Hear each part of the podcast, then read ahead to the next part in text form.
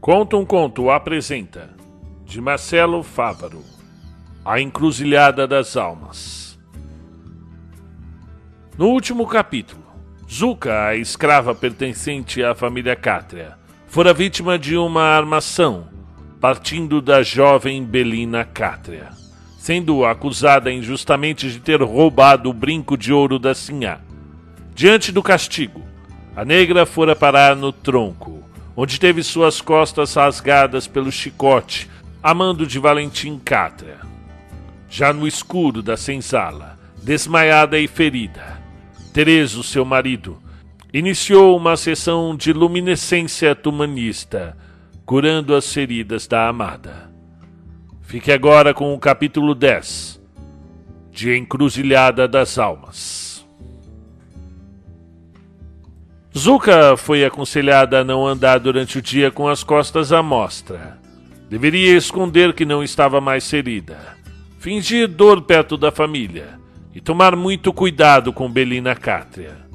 Belarmino Perrou continuava o extenuante trabalho no minério, pois o ouro que ali dormia levaria um ano para ser retirado das paredes, isso se usassem um batalhão de cem homens.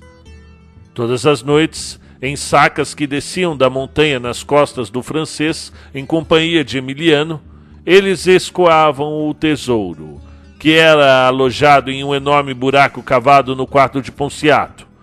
Um alçapão de madeira separava a fortuna da cama de Emiliano, que nessas alturas só confiava em sua esposa e no jovem estudante que dividia com ele o segredo. Somente entravam na cidade após a meia-noite, e o faziam rapidamente. Tomavam conta de não serem seguidos, e antes mesmo do sol nascer já tornavam à caverna das câmaras áureas. Ninguém os via além de Célia, que mantinha a aldeia em ordem, mesmo com o filho Joaquim nos braços. Pela manhã, ia comprar querosene na venda de Valentim Cátria. Conversava com o padre Firmino, abria a escola e ali mesmo já ministrava as primeiras e únicas aulas para a jovem Belina, Maria Raquel Cátria, que a essas épocas já contava com sete anos, e Fabiola, a princesa, que também era já uma jovem, um pouco mais nova que Belina. Entre as duas, entretanto, não nascia a flor da amizade, apesar de contarem com idades parecidas. Não por alguma resistência de Fabiola, mas sim de Belina, que considerava a moça. que a moça não dispunha de posição social para lhe fazer afeto em verdade, doía-lhe saber que o rosto da Bela era infinitamente mais luminoso que o seu. E embora a bela Fabiola tivesse dificuldades em aprender coisas simples, como a etiqueta ao sentar à mesa, sobrava-lhe carisma e luz. Fabiola, a princesa, distribuía simpatia por onde chegasse, e era a mais doce jovem da montanha. Por esses tempos, voltaram a ver a dança das almas sombrias na praça da igreja. Os cavalos ficaram eriçados, como sempre. As galinhas não mais botavam ovos. Os porcos não engodavam. Tudo influência do famigerado balé das almas. Belina, que andava com dores no estômago, conta de sua paixão febril por Belarmino Perrou. Foi um dia à noite ter com sua mãe. Maurina Cátria, a única das almas sombrias que tinha o rosto estampado. Assustou-se a princípio com as formas grotescas que formavam enquanto bailavam num ritmo de dor e sofrimento. A noite já ia alta. Todos os moradores já tinham se recolhido em seus solitários leitos e dormiam ao clima ameno da colina. Apenas a menina estava parada em frente à jabuticabeira para confessar o seu amor juvenil.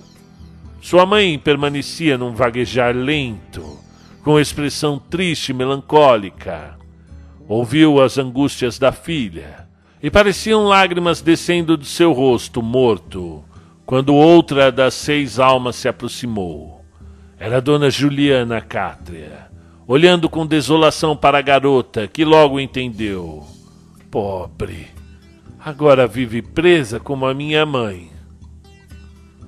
O som do tilintar das picaretas animava Emiliano Ponciato, Deveras que ainda teriam trabalho, mas já poderia se considerar um homem muito rico com a posse, a posse do ouro que dormia debaixo da sua cama.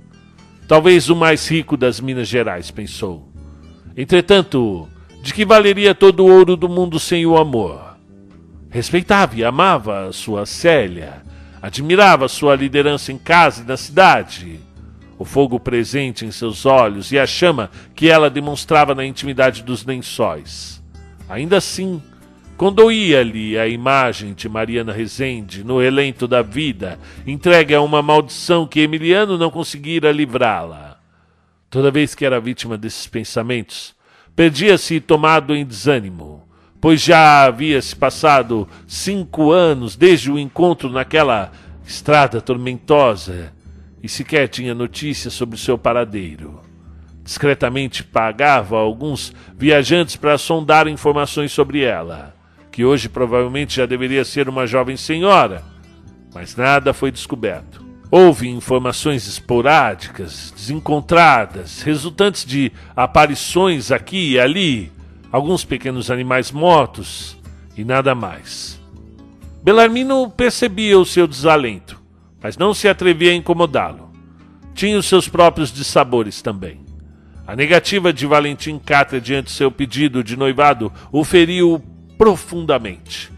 Perdera noites e noites pensando em Belina, imaginando como seria sua vida com ela se possuísse naqueles tempos do pedido o ouro que tinha agora.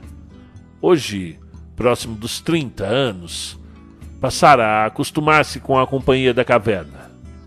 Nos cinco últimos que lá estivera, desde quando encontraram o ouro incrustado nas paredes milenares, aprendeu a aplacar a dor a diminuir as expectativas juvenis do amor.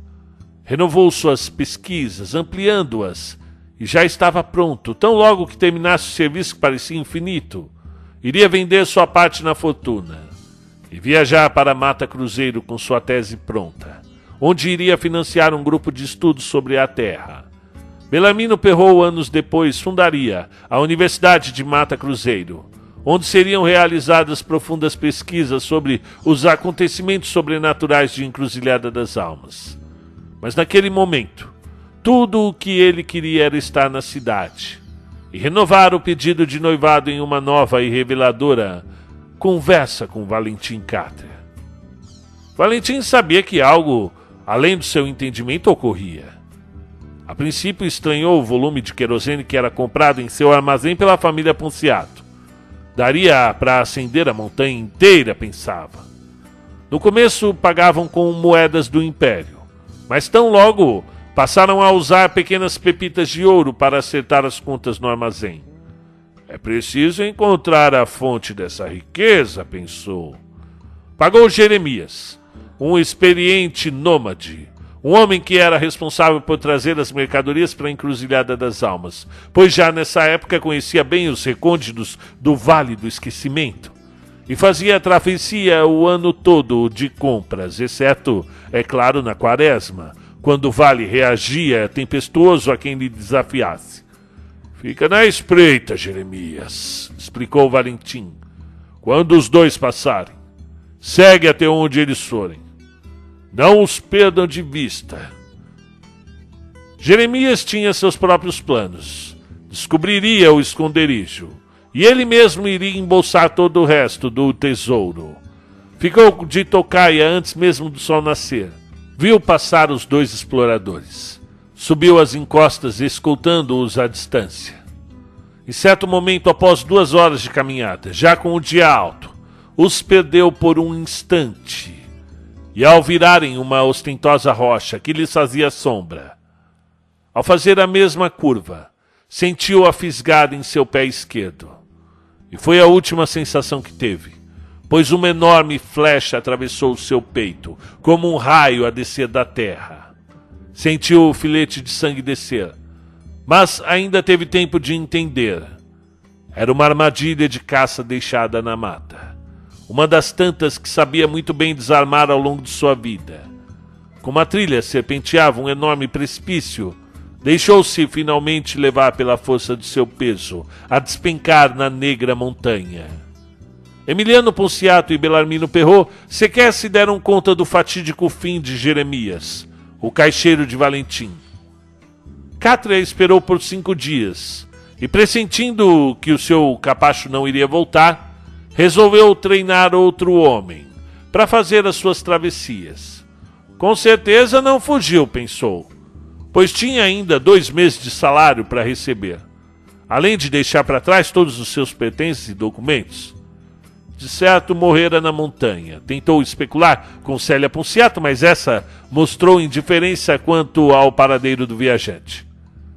Célia, de posse da carta de fundação de Encruzilhada das Almas, organizou a primeira eleição do município, onde foram contabilizados os cinco votos masculinos de homens livres. Emiliano Ponciato, o seu feitor José Ribamar Batista, o padre Firmino, Belarmino Perrot e Valentim Cátria. Ainda procuraram o homem da meia-noite na montanha, mas estranhou-se naquela época a ausência de Terezo na votação. Somente então Emiliano soube que o ex-escravo havia vendido sua liberdade para a Cátria, perdendo, portanto, o direito ao voto. Vai entender, comentou com Belarmino. Tanto gastei para ele ser livre de documento e o homem troca a liberdade por um matrimônio. E não é exatamente isso que todos fazemos? Preferiu não se envolver. Não havia tempo. Entretanto, aceitou a candidatura com o pretexto de que ouvira da alma primeira, aquela do bigode, que descera naquele quarto de ferro, aquela que tinha vindo da caixa de metal, que dele dependeria a fundação e o primeiro governo da cidade. Foram contados os votos no saguão da igreja: quatro a Emiliano Ponciato e um a Valentim Cátria. Sujeito sem vergonha, pensou Belarmino, votou nele mesmo. De fato, tanto Emiliano quanto Valentim inaugurariam uma tradição eleitoral na cidade: os Ponciatos contra os Cátrias. A disputa que perduraria por séculos. A princípio, Emiliano conseguiu reformar a pequena estrada que levava a encruzilhada das almas ao mundo. Depois mandou uma empresa de Cruz Verde pavimentar com pedras a praça principal e as ruas adjacentes. Subindo uma ladeira atrás do cemitério que iria terminar somente no mirante da cidade, onde mandou levantar uma cruz nova. A escola, a antiga moradia de Guaraci e Célia, foi reconstruída, com espaçosas salas, além de um pátio central bem cuidado. A descida de Terezo também sofreu melhorias, indo até a nova Igreja dos Homens Negros, que foi terminada e cuidadosamente decorada, com altares trazidos dos melhores mestres do Barroco. Também a Igreja Matriz foi reforçada, ganhou alicerces novos, o que lhe ofereceu uma pequena escadaria na frente. Foi levantada também durante dois anos diante dos olhos dos profissionais de Cruz Verde, que se impressionavam com o poder financeiro de tão pequena cidade. Aqui os impostos são bem aproveitados, dizia Ponciato, agora prefeito. A verdade é que, pela primeira vez na história, o município sofria o que se podia chamar de corrupção ao contrário, pois Emiliano superfaturava os ganhos da aldeia colocando ouro de seu próprio bolso para bancar as melhorias. Era um desatino, dizia Célia. É um propósito, dizia Emiliano. Com o tempo foi deixando, deixando os feitos municipais para a esposa, e quando se deu conta já não mais via o prefeito. Apenas a primeira-dama, que tocava tudo com tão boa mão, que ao final do primeiro mandato, Emiliano ganhou nova eleição e novamente sumiu, deixando a prefeita clandestina governar para o bem do povo. Célia possuía uma energia formidável, uma vontade colossal e um apetite para as mudanças fora do comum. Mandou construir casas com tetos coloniais em volta de toda a praça. Comprou os terrenos com o seu próprio ouro, pagando a prefeitura por isso. E com os cofres cheios, efetuava melhorias, como o piso cimentado da praça, a reforma do escoamento da água, que ainda era do tempo de Guaraci, o seu pai, e o primeiro sistema de iluminação pública, quando trouxe de Pouso Azul os postes da praça que serviriam de fixação para os enormes lampiões, trabalhados em ferro fundido. O restante deles seriam fixados de forma caprichada nas próprias casas, proporcionando uma imagem bucólica e charmosa da cidade do interior. No entanto, tanta evolução chamou a atenção das cidades vizinhas. E aos poucos começaram a chegar os primeiros forasteiros à localidade. A prosperidade trouxe os cavalos, vindos das mais diferentes áreas, transportando gente nova, interessados nos recantos da montanha alguma população com um bom intuito investir na área, outros interessados apenas em saber de onde surgia o ouro pago pelos serviços prestados. E nos cinco anos desde que a gruta aurífera fora encontrada, a população que não chegava a 20 passou rapidamente das 100 pessoas. Famílias, comerciantes, homens e mulheres chegavam e muitos ficavam. Valentim beneficiou-se bastante da exploração demográfica da área seu pequeno armazém logo tornou-se tomou todo o lado da praça principal, tornando-se um amplo comércio. Vendia-se de tudo nos salões divididos em departamentos: de roupas, vestidos, espatilhos, meias, casacos, instrumentos musicais, panelas, celas, grãos, farinha, semente. Realmente progredira de tal forma que pouco tinha tempo de vigiar os feitos de Emiliano embora estivesse sempre a postos quando o nome do rival era pronunciado em seu estabelecimento. Valentim Cátria passou sozinho os primeiros dois anos após a morte de Juliana. Preocupava-se em enriquecer. Dormia pouco, trabalhava muito, desejava a todo custo ascender socialmente. Monarquista de coração. Um dia ainda queria receber o imperador em sua casa, certo de que seria um fidalgo, ou melhor, um barão, ou até um visconde. Não costumava dividir isso com ninguém, mas era o que lhe dava prazer em sonhar atrás do balcão, durante as tardes monótonas de verão. Barão de Santa Maria Raquel, dizia em voz baixa quando se via sozinho. Só assim recuperaria o respeito que lhe fora tirado anos atrás, em cima da pedra do navio, quando fora ameaçado por Ponciato e tivera de comer os papéis que comprovavam a traição. Eu tinha mandado os documentos de fundação antes daquele bandido, cerrava os dentes, enquanto murmurava com ódio. Somente um título de nobreza restauraria sua dignidade. Havia dois anos trouxeram uma moça de Bela Vista dos Pinhais. Não muito mais velha que Belina, mas já adulta e dona de si. Morou a infância toda no colégio de freiras, pelos pais terem sido vítimas da tuberculose enquanto tivesse ainda poucos anos cresceu dentro dos muros do mais hermético ensino religioso. Entretanto, sua boa vontade para com os outros conferiu-lhe a alcunha de santa. De fato, os próximos a tinham com grande estima. Mas ela não podia continuar no colégio, pois já tinha ultrapassado a idade que lhe permitia. E a recusa em se tornar freira apressou o seu despejo. Já nas ruas, sem ter conseguido emprego, foi abordada pelo tropel de Valentim, que havia visitado as estâncias em busca de grãos mais baratos. Não achou o que buscava, pois o preço praticado em Bela Vista era bem elevado em relação às outras regiões. Povo snob bufou. Mas encontrou a moça, que lhe pediu com tamanho pudor um pouco de comida.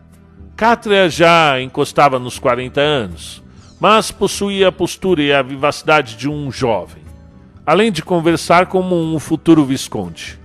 A princípio, a moça se evadiu de suas investidas, somente quando ele apelou para suas angústias, mostrando-se um homem triste e solitário, que cuidava sozinho de suas filhas, enviuvado por duas ocasiões.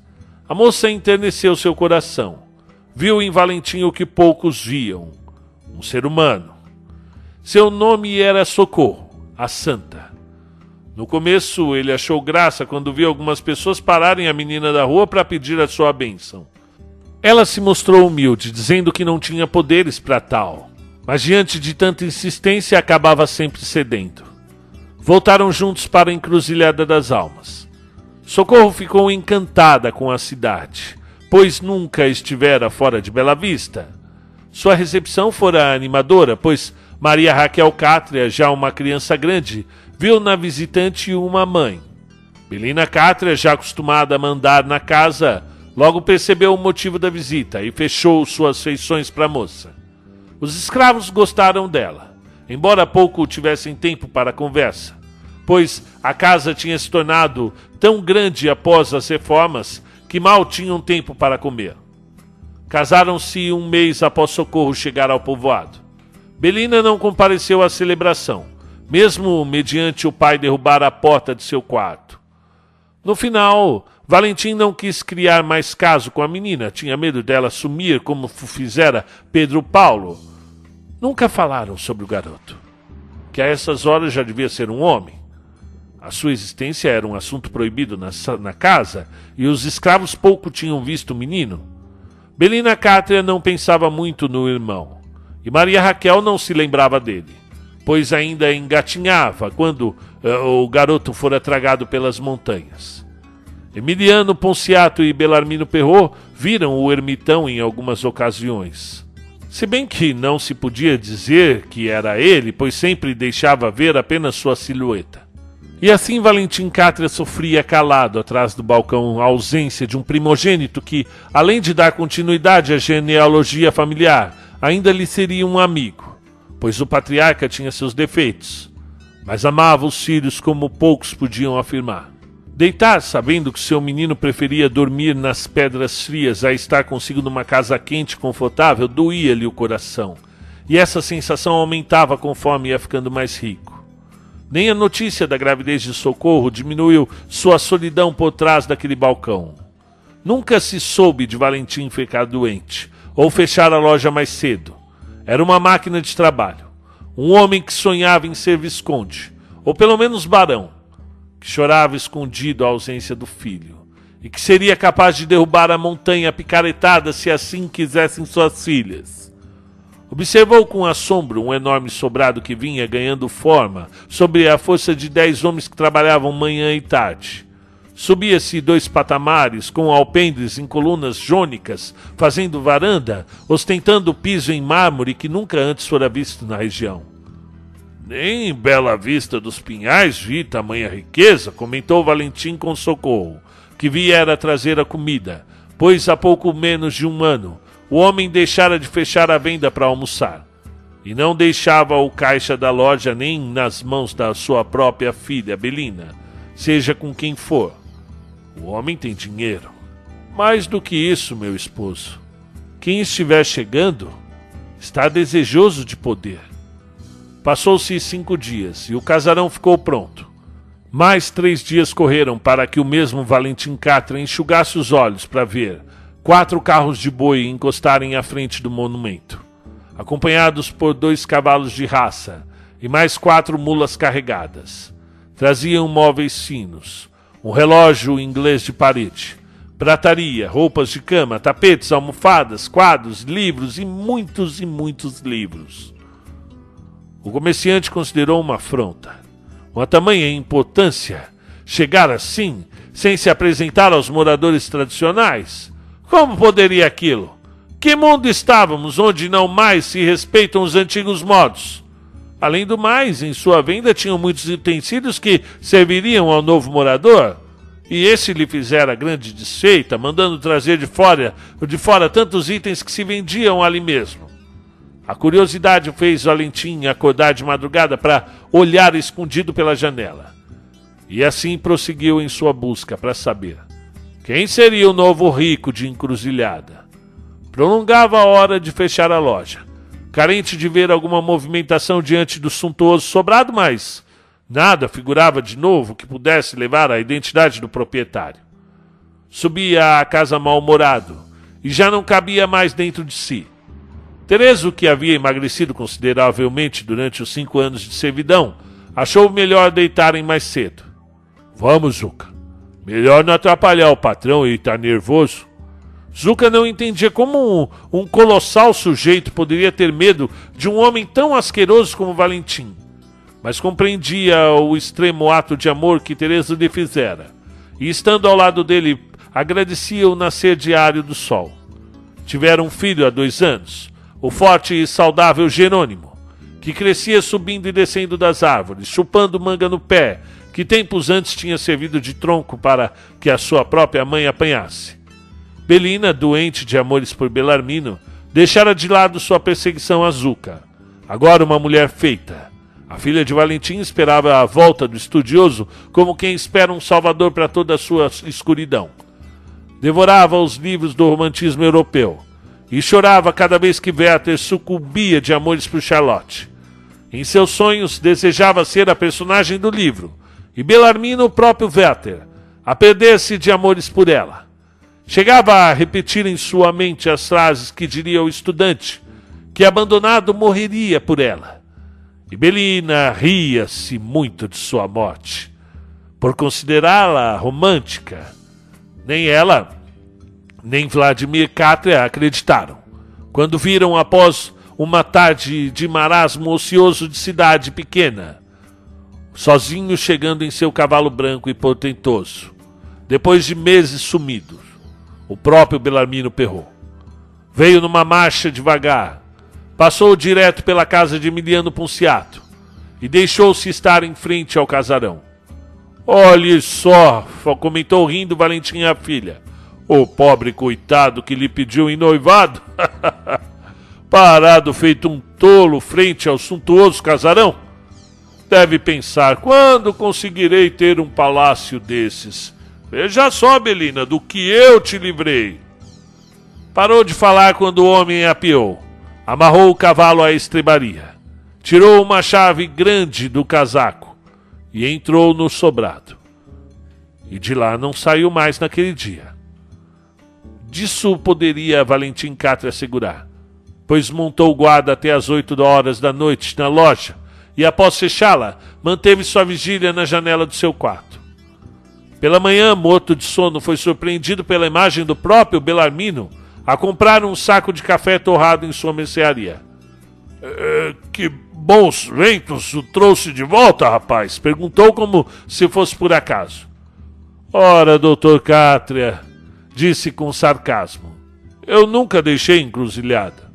E como explica o seu sumiço, rapaz? Estive estudando as plantas e pedras da localidade, respondeu ainda tomado pelo cinismo bem educado. E encontraste pedras preciosas? questionou Cátria, adentrando em seu universo de ironia. Antes fosse, devolveu Belarmino Perrot. Antes fosse. Essas pedras de encruzilhada são inférteis. Ora, Parece-me melancólico, homem. Venha cá, disse puxando o visitante. Vou te presentear com um trago da melhor cachaça da região. Que males te afligem? Agradeço a compreensão e o cuidado, conferiu Perrou. Entretanto, o motivo de minha virada financeira foi funesto. Ora, pois digo, compreenderás que a vida é finita, como esse trago da boa cachaça de vossa mercê. Perdi um tio de fortuna volumosa. E na falta de filhos, sobrou-me a incumbência de apropriar-me de todos os seus bens. Oh, meus sentimentos, meu filho. Eu estou consternado com a sua perda. Agradecido de vera, Sr. Carter. Restar-me-ia passar a eternidade na capital, gastando vigorosa fortuna, mas de coração vazio, já que meus amigos cá estão. Desse modo, como diz vosso querido atual poeta, as aves que aqui gorjeiam não gorjeiam como lá. que achas? Fiz bem por ficar aqui encruzilhada? Claro, meu menino, claro que fizeste bem. Aqui sempre tivemos como um filho. Horas, tome aqui outro trago. E se gostaste, mandá-lo-ei um barril de mesa para ti mais tarde. É, é, senta aqui, meu filho, diga-me, antecipou-se salivando a boca de quanto estamos falando essa nobre herança? Daria para descansar somente com os investimentos, mas como sabe o senhor, os estudos sempre foram minha maior vocação. Valentim tentou por mais algum tempo sem sucesso, e contentou-se ou teve de se contentar com a promessa do garoto em voltar à sua casa para tomar um café com a família. Mas nesses tempos áureos de encruzilhada, Belarmino já não era mais um garoto. Vinha às bodas dos trinta, como dissera. Ganhara corpo, compleição, coragem e tino. Seu rosto, antes angelical e veludoso, agora ganhou uma força belicosa das montanhas. Deixou a barba crescer antes de voltar ao convívio da cidade, Comprou roupas novas e se preparou para se tornar uma figura célebre. Queria ganhar destaque e fama, é verdade. Participar da política, tornar-se influente para poder, enfim, conseguir o império e a licença para fundar a primeira universidade, garantindo assim fundos de pesquisa, pessoal qualificado e licenças para se aprofundar na exploração da terra. Fustigava-lhe o sono estar em meio a tanto ocorrido sem explicação. As pedras falavam, as pedras imploravam para que fossem entendidas, descobertas, sem, no entanto, nada dizer. Confinadas naquele silêncio perturbador da montanha, onde tudo o que se ouve é o uivo do vento nas encostas escuras. A incerteza se convertia em moléstia, pois o ouro das minas não lhe bastavam. Nunca fora seu objetivo. Precisava de respostas para os anseios que lhe fizeram subir a montanha anos antes, quando dividia morada com um bom Tereso, um homem de vigor, honestidade e brilho. Agora sua pequena casa na ladeira dos homens negros estava abandonada. Seu último inverno havia derrubado parte do telhado do velho casebre e, naquelas tardes ensolaradas, observou, ao entrar na mercearia de Valentim Cátria, o pobre negro no quintal, descascando e separando os grãos de uma montanha de milho. Apesar de Valentim saber que o negro ficaria ali por toda a eternidade, e por conta de Zuca, pois não deixaria a casa em empresa de fuga em consideração aos tios de criação, que já estavam velhos o bastante para sumir nas veredas atrás do sonho pueril da liberdade. Ainda assim, o comerciante não permitia que Tereso saísse à rua. Tinha esse pressentimento, pois queria deixar bem claro que escravo é um escolhido por Deus para servir ao homem que verdadeiramente era um arauto da fé. Essas coisas são assim, pensavam Catra. As pessoas do bem, da igreja, tementes ao Senhor, naturalmente ocupavam um lugar privilegiado, tanto na terra como no céu. Já o povo pintado pelo pecado das terras africanas pagãs deveria se mostrar mais agradecido de terem sido retirados do seio infernal para ter a possibilidade de pagar parte de seus saldos celestiais, servindo e tendo contato com os verdadeiros escolhidos. Isso deveria valer alguma coisa, pensava Valentim. E por isso, ao escravizar os cativos, imaginava-se mais próximo de Deus, oferecendo-lhes uma casa cristã para aprenderem e pagarem seus pecados. Mas Belarmino Perrot achava tudo aquilo repugnante. De certo que um dia todos seriam iguais, pensava o estudante, e a ciência iria ajudar a provar aquilo. Entretanto, antes que os estudos pudessem ajudar em algo, achava ele que deveria tomar uma atitude em favor do seu velho amigo, que tanto lhe instruiu sobre os encantos do tumanismo. Estava decidido a comprar novamente Tereso, a fim de restituir-lhe a liberdade novamente. Andou sondando o comerciante, tentando descobrir suas fraquezas, mas este mostrava-se infalível, sem vícios, não bebia, tampouco pitava, mas por economia mesmo. Não gastava senão com a própria loja. Fizera a Santa Socorro cochear as próprias roupinhas do bebê que estavam a chegar desde o seu ventre, e não lhe comprara nenhuma vestimenta. Em sua loja havia vestidos, saias, artigos nacionais e europeus. Não lhe presenteava sequer em um prendedor de cabelo. Valentim Carter não nutria vícios tão comuns para a época, como dormir com suas escravas, por exemplo. Tinha um verdadeiro asco pelas servas, e ainda evitava sentir-lhes o cheiro, dizendo que embrulhava seu estômago. De fato, o comerciante só tinha mesmo um fraco: o dinheiro pois seu racismo, a sua angústia, o seu empenho na loja, sua falta de amor pelas mulheres, o desejo de se tornar visconde, nada era maior do que seu amor pelo dinheiro. Por isso andava sempre a cortejar descaradamente o jovem Perrou, a quem ofendera dizendo que ele nunca seria mais do que um zero à esquerda. O estudante aceitava os convites para tomar o café da tarde no saguão de Valentim pois ali era visitado religiosamente pela filha do anfitrião, Belina Cátria, o seu antigo amor. Porém, algo na menina, naquele tempo já uma mulher, intrigava o homem das ciências. Olhava de relance por sobre os seus óculos para a garota, E não mais via a menina doce e preocupada que estivera com ele anos antes na praça da igreja da Nossa Senhora dos Homens Negros, quando mostrou-lhe as estrelas e que ali juraram em segredo ficarem juntos. Ia visitar os Cátrias toda a tarde, onde passava horas jogando dominó com Valentim no balcão do, do bazar, parando sempre que chegava um cliente. Conversavam sobre a vida, a riqueza, a política e o passar dos tempos.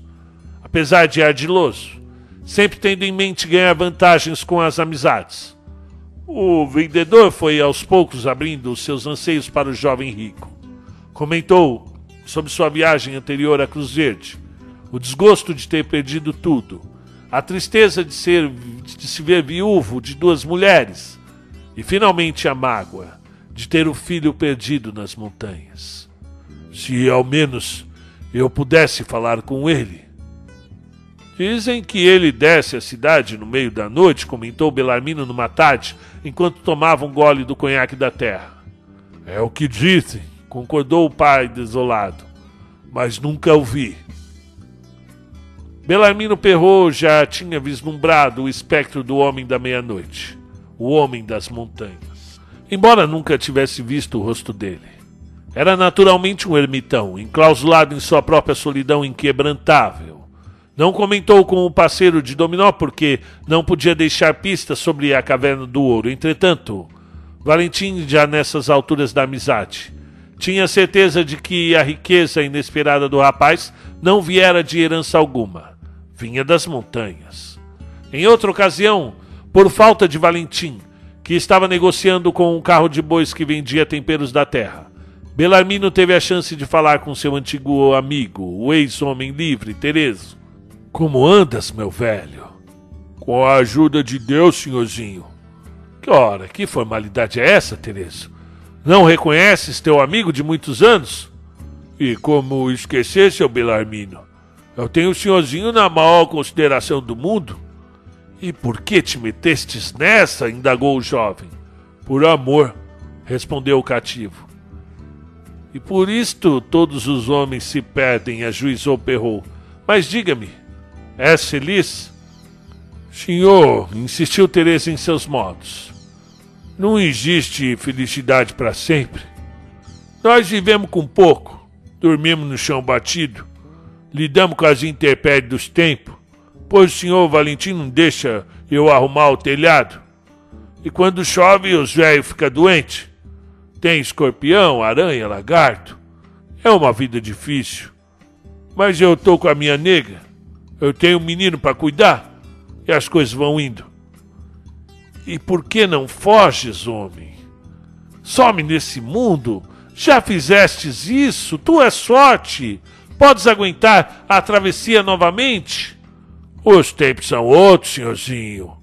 Eu não posso mais sumir nesse mundo com mulher e criança. Iria matar os dois de fome de relento. Eu não posso mais.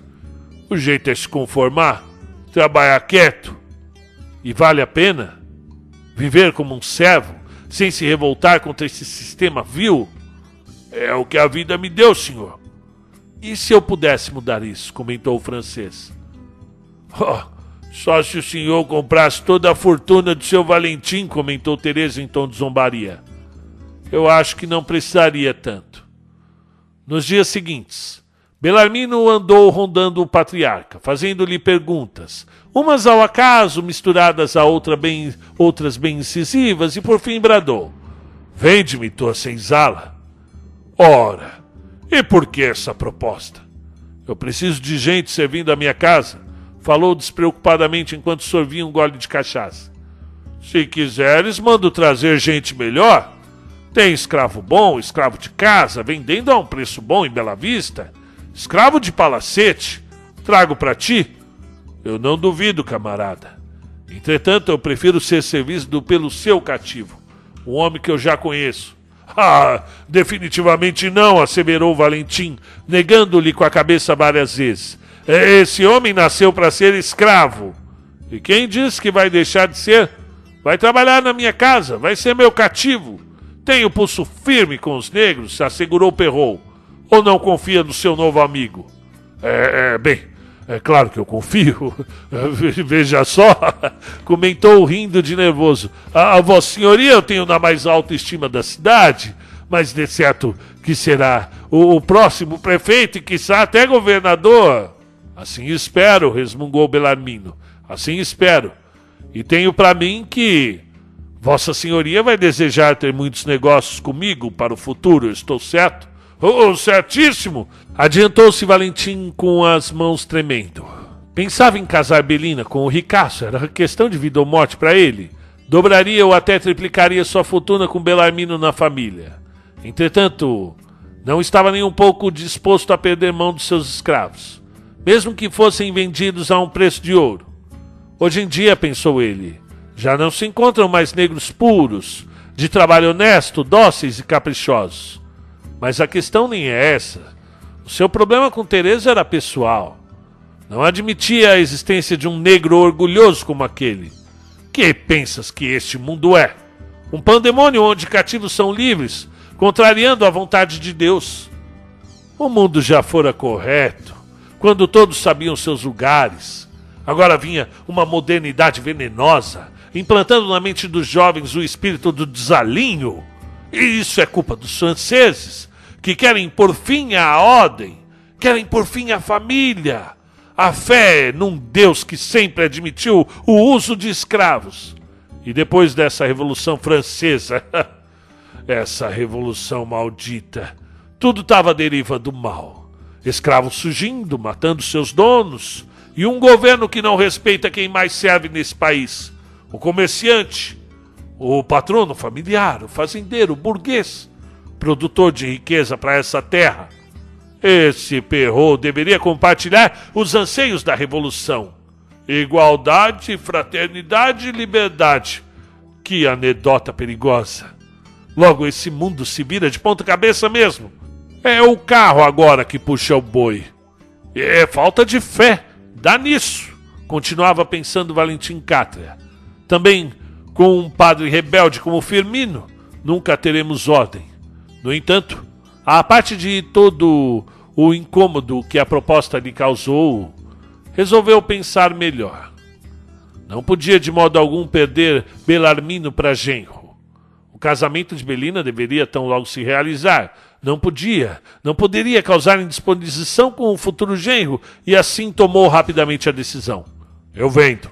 Uh, uh, sério? Nem Belarmino Perrot acreditou na rapidez. Pelo preço do mercado. Para que tu saibas que eu tenho como um filho.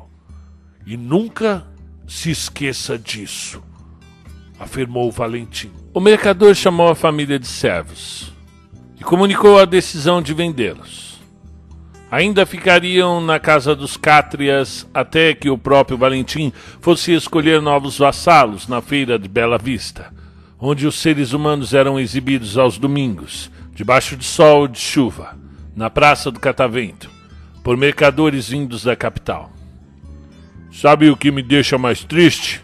Observou Terezo para Belarmino numa noite em cima da pedra do navio pitando cigarro de palha semana antes de chegarem os novos escravos.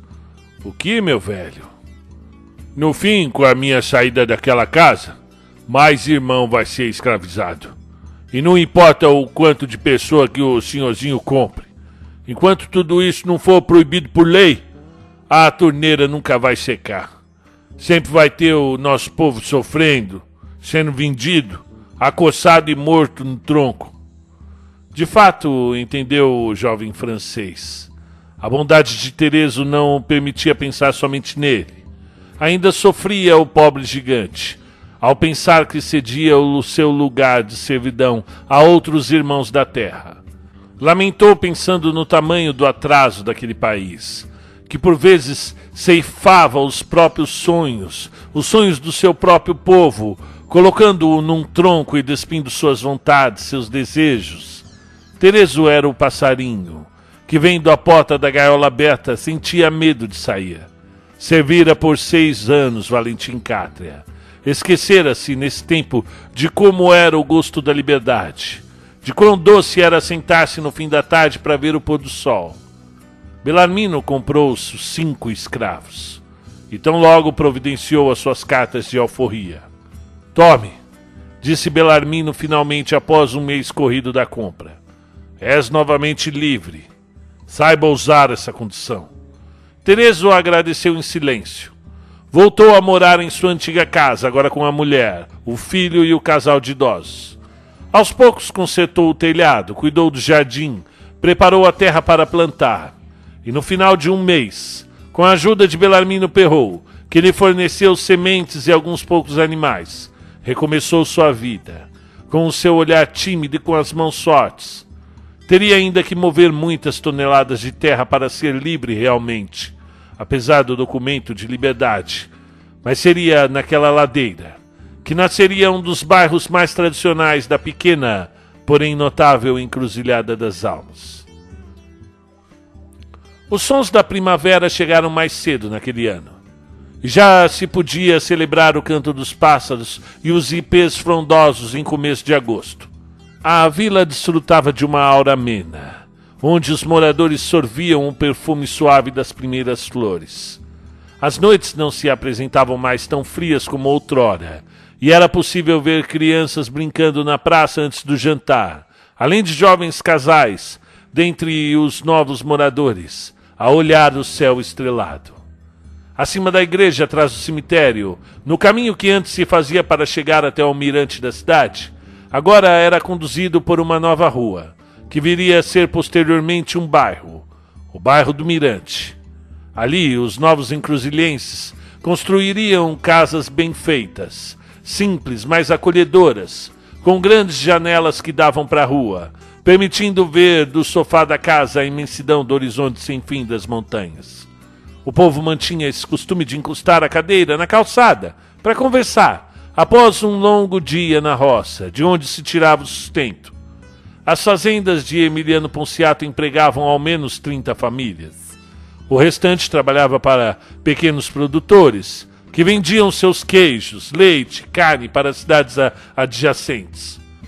Embora o Vale do Esquecimento ainda pregasse suas artes sombrias ao povo, não permitindo sua passagem em dias de quaresma, já não exercia tanto o seu misterioso domínio sobre a rotina da vila. Com a passagem bem sinalizada, conseguia-se atravessar o bosque escuro em poucas horas, dando grande passagem ao comércio vindo e indo.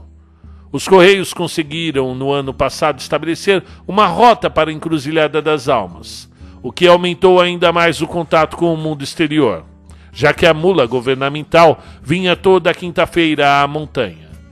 Um ou outro pequeno comércio era aberto nas redondezas, sempre duramente combatido por Valentim Cátria, que exigia de Célia Ponciato certa proteção e direitos, direitos de exclusividade na venda dos produtos.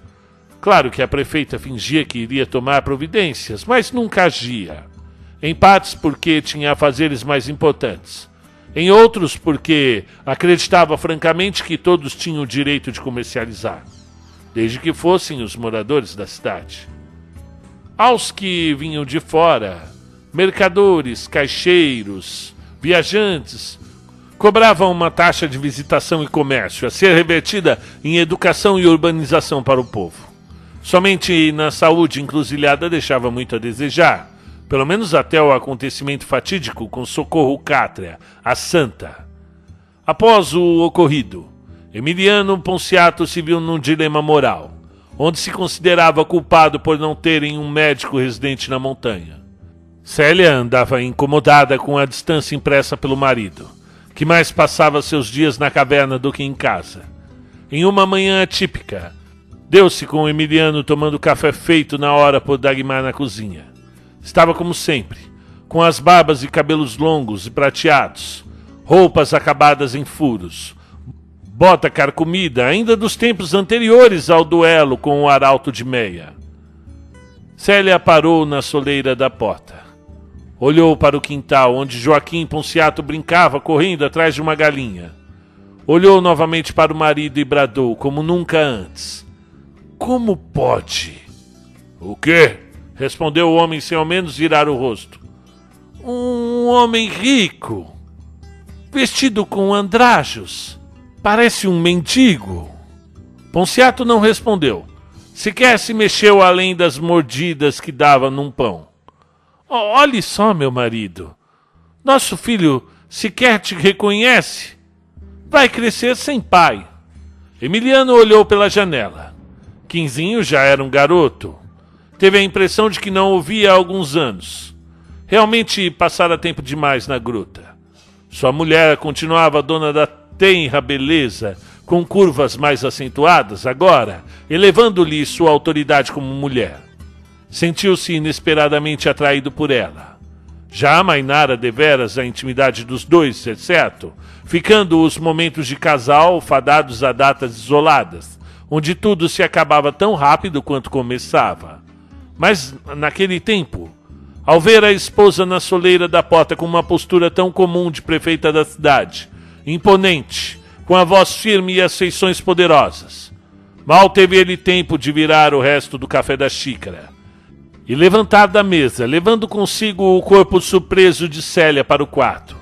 Ainda tentou a prefeita se debater nos braços do marido, pois tinha uma reunião com os moradores do bairro do Mirante naquela manhã. Mas finalmente se viu vencida quando observou seu vestido todo rasgado no chão. E de lá não saíram mais naquela semana.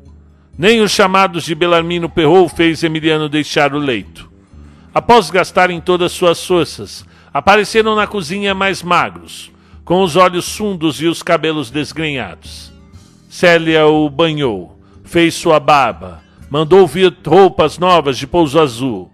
Em pouco tempo, Emiliano Ponciato retomava seu posto de prefeito, mandando construir um belo coreto em frente à pedra do navio. Conseguiu, junto a Belarmino Perrou, obstruir temporariamente a entrada da gruta aurífera. Voltaram tão breve à cidade e se espantaram com algumas carruagens da polícia. Viemos falar com o prefeito de Encruzilhada das Almas, disse o comandante da tropa, acompanhado de dez soldados do reino. Pois não, respondeu Ponciato. Já fala com ele. Recebemos a denúncia por carta, vinda desse distrito sobre a retirada de posse ilegal de ouro dessa terra. Viemos em uma diligência de busca em nome do imperador. Ora, respondeu o prefeito, não se vê mais ouro nessas terras há pelo menos uns 50 anos, meu caro colega. Quem criou essa invencionista deve de estar sonhando demais com a riqueza. Considerou olhando com apreensão para Valentim Cátria, que permanecia parado na calçada, fingindo varrê-la. Nessas épocas, uma reforma imponente havia transformado a casa de Emiliano numa verdadeira fortaleza subterrânea, onde placas de aço revestidas de rocha formavam três cômodos escondidos, com entrada por baixo de sua cama, em um alçapão trancado por quinze cadeados. Dormia abaixo de Emiliano e sua senhora Célia, não menos do que sete toneladas de ouro maciço, retirados às escondidas da gruta. Nesse meio tempo, o prefeito também havia treinado homens de confiança que lhe serviam de capangas e sentinelas. Estes, já nesse momento, se encontravam em pontos estratégicos da praça, prontos para eliminar os guardas reais, mediante a um simples sinal de ponciado. Mas esse não o fizera, pois gostaria de ganhar tempo antes da guerra já previa desde os tempos em que aquele soldado viera junto com Nhô Francelino buscar Tereso anos antes. Percebera que sua terra tinha dons naturais, que poderiam cobiçar o desejo de forasteiros, e que a guarda real estava apenas ali para matá-lo e tomar-lhe o ouro. Em princípios de império, a terra tupiniquim andava mal das contas, com dívidas gigantescas e uma pressão de todos os lados. Centenas de quilos do ouro mais puro poderia aliviar a pressão em cima do imperador. Mas Emiliano não estaria disposto a tal. O senhor pode andar pela cidade, garantiu Ponciato. Não verás riquezas ou modomias em nosso povo. Deixem as portas abertas, então, ordenou o capitão com rosto rude. Precisaremos revistar as casas. Aqui nessa terra o governo não invade a casa de ninguém, comentou calmamente Emiliano, acendendo seu cachimbo. Se quiser tentar, pode até conseguir entrar. Só não garanto a saída. O senhor sabe que está mexendo com a pessoa errada, não é, prefeito? Olha, a encruzilhada das almas não foi feita de gente medrosa, não, capitão. Aqui a gente já viu de tudo um pouco. Cada pedra dessa montanha é testemunha do quanto passamos por aqui. Assombração, maldição do cão, inverno rigoroso, bosque que engole gente. O senhor vai nos desculpar, mas não é dez soldadecos descalços que vai botar medo no povo da montanha, não. Pois então eu posso garantir que o senhor vai se arrepender amargamente de escarnear o imperador, seu prefeito. Comentou o capitão, cuspindo ao chão antes de montar em seu cavalo. A gente volta mais cedo do que o burro dos correios. É bom que Vosmicê esteja preparado. Imprimiu outro cuspe na terra, que quase alcançou o padre Firmino, que vinha distante quase seis metros. Olhou em volta, meio que marcando o rosto dos moradores. Deu ordens aos soldados e desceram a montanha sobre a mira da artilharia de Ponciato. Era o famigerado capitão Alpino Mata Borrão, da Ordem do Imperador superintendente do distrito de Cruzeiro de região. Um homem conhecido por possuir um senso de justiça muito peculiar e pessoal. Tinha grande gosto pelos jogos de baralho e não tomava nenhuma decisão na vida sem cortar o maço de cartas, que sempre trazia no bolso do casaco.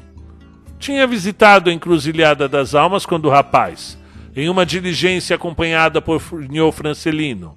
Fora ele quem fizera contas dos animais de Emiliano Ponciato o prefeito o reconhecera desde quando atravessou o portal vindo da Montanha Alta, deparando-se com o comboio imperial. E de fato, todos os moradores possuíam ouro em casa. Havia na fazenda de Emiliano Ponciato muito trabalho a fazer, tornando parte da população mão de obra nas plantações, na criação e nos tratos ao gado, que aumentava em número e peso a cada dia, tornando os lucros ao fazendeiro que, por sua vez, pagava bem aos seus tornando-se um verdadeiro herói na cidade. Eram comuns as cestas bem providas na praça, onde se acendia uma grande fogueira e o seu salvador tocava viola portuguesa a fim de animar o povoado. Padre Firmino, sempre com sua mente moderna, abençoava festas santas e pagãs da mesma forma, deixando o povo cada vez mais feliz. Entretanto, o prefeito sabia que viriam tempos difíceis já vinha treinando homens de sua confiança, deixando capangas, capangas de tocaia, sentinelas nas montanhas, preparando suas armas. O desejo daqueles homens nada tinha a ver com o imperador. Queriam para eles aquele ouro. Iriam fazer de tudo para consegui-lo. Pensou em mandar Célio e Joaquim para outra cidade, adjacente, mas a matriarca se mostrou irredutível no, irredutível no sentido de permanecer encruzilhada. Em meio ao ambiente tenso, Valentim Cátria sentia-se empolgado com a possibilidade de tirar vantagem do conflito de que se armava. Já vinha guardando posses com a intenção de adquirir um espaço considerável na parte baixa da cidade, antes da ladeira que dava para o portal de pedra construído na entrada de Encruzilhada das Almas. Era uma área baixa, mas agradável, à beira da estrada de quem vinha pelo Vale do Esquecimento. Esteve em reunião com Ponciato, que lhe vendeu o pedaço de terra, aumentando ainda mais os cofres da prefeitura.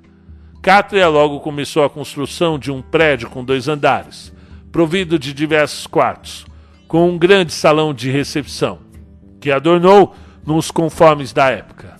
Tão logo, em menos de um trimestre, quem subia a montanha já via a placa de madeira dizendo: Hotel Conde Cátria. E para que um hotel nessa região, Rio Semiliano, observando pela varanda a construção do pé da serra? Há de ficar as moscas e ser engolido pela relva.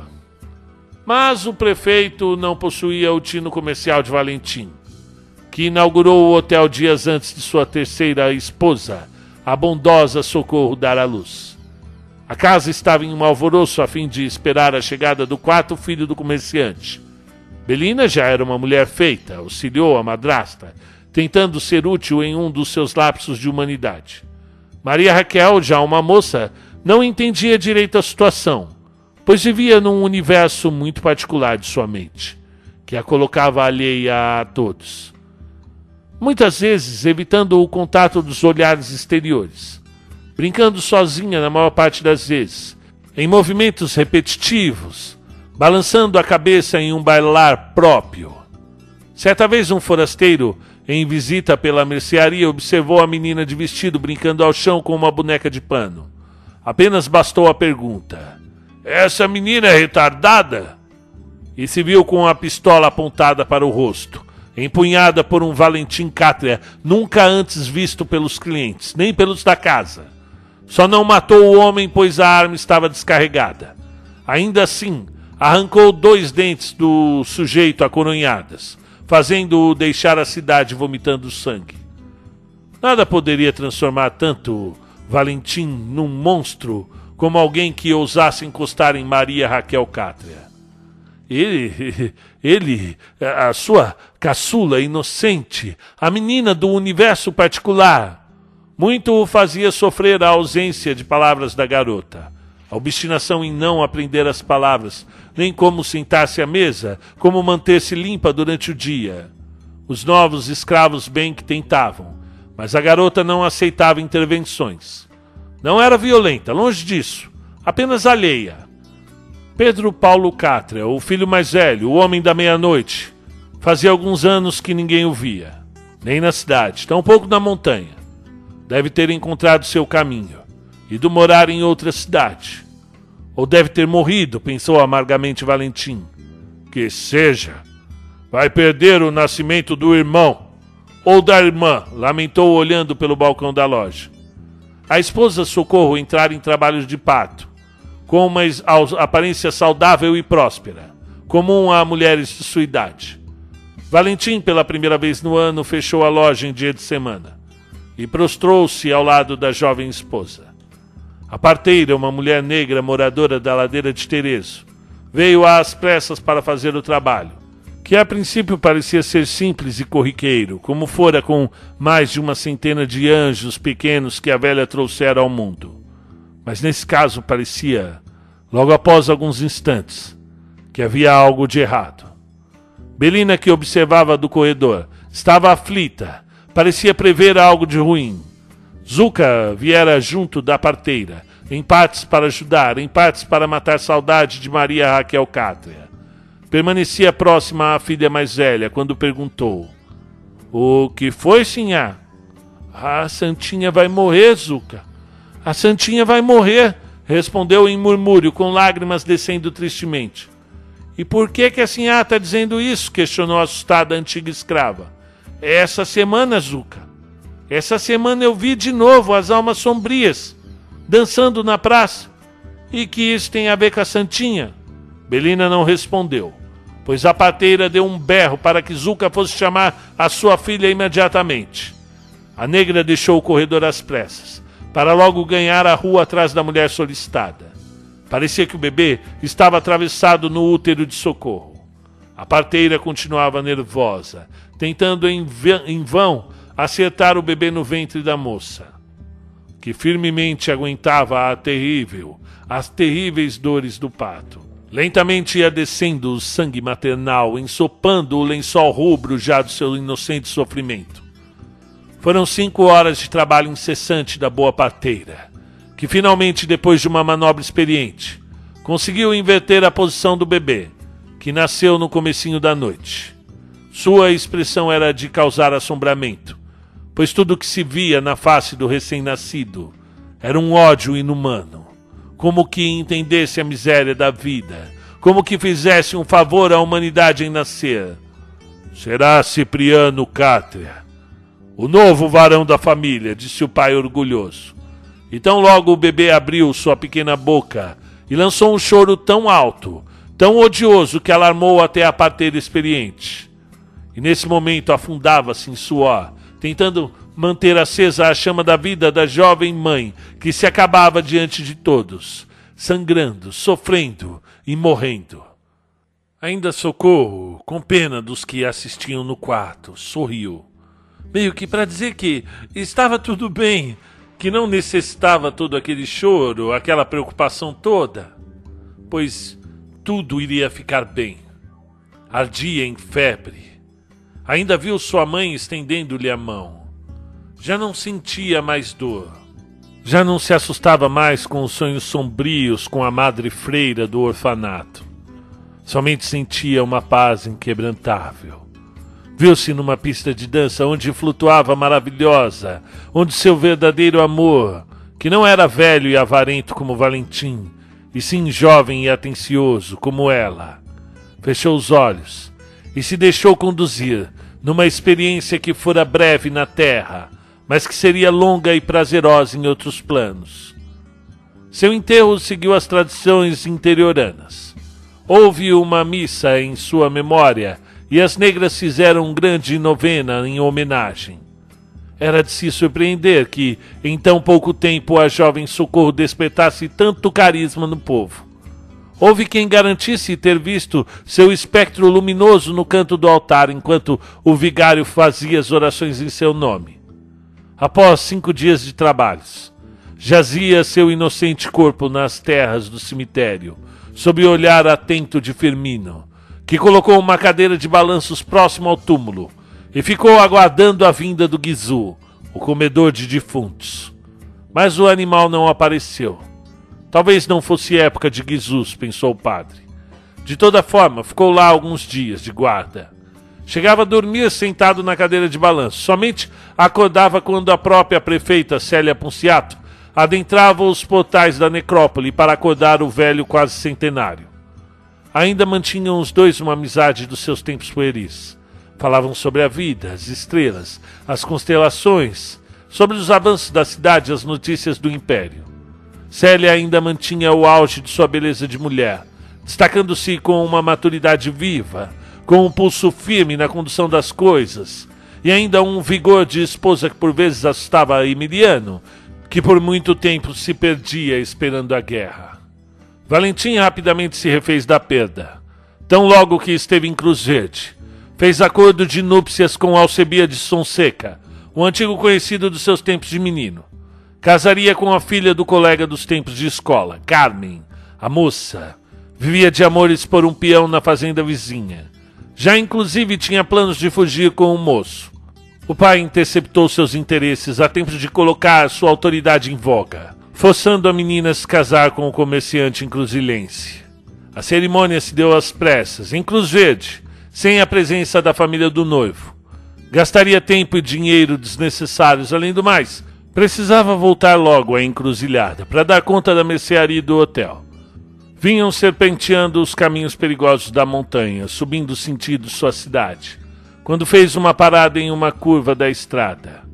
Logo que saiu do Vale do Esquecimento, para os cavalos saciarem a sede. Sentou Valentim Cátria numa pedra, para enfim presenciar horrorizado sua mais nova esposa, Dona Carmen Maria Cátria, olhá-lo com extrema fúria, fuzilando-o com a córnea em chamas antes de saltar ao precipício. O mais novo viúvo ainda conseguiu ouvir o barulho seco do corpo juvenil a chocar nas pedras quarenta metros abaixo.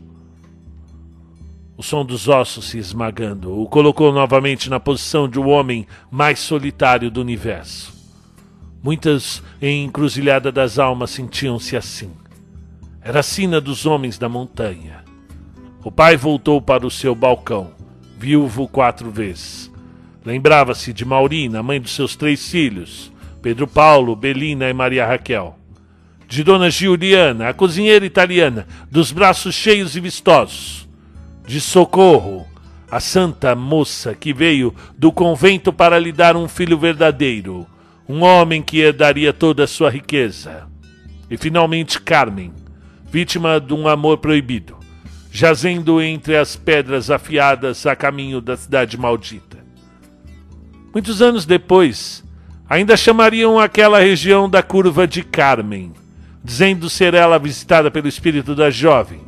Caso relatado com muito espanto pelos viajantes desavisados que chegavam à cidade, pálidos como as nuvens. A boa verdade é que, semanas depois, Belina viu com grande tristeza o baile das almas sombrias, novamente embaixo da jabuticabeira. Desta vez, quatro dos seis vultos muito bem caracterizados, onde se viam os rostos de Maurina, Juliana e Socorro, e mais um que deveria ser Carmen. Somente Socorro parecia dançar em uma felicidade inocente.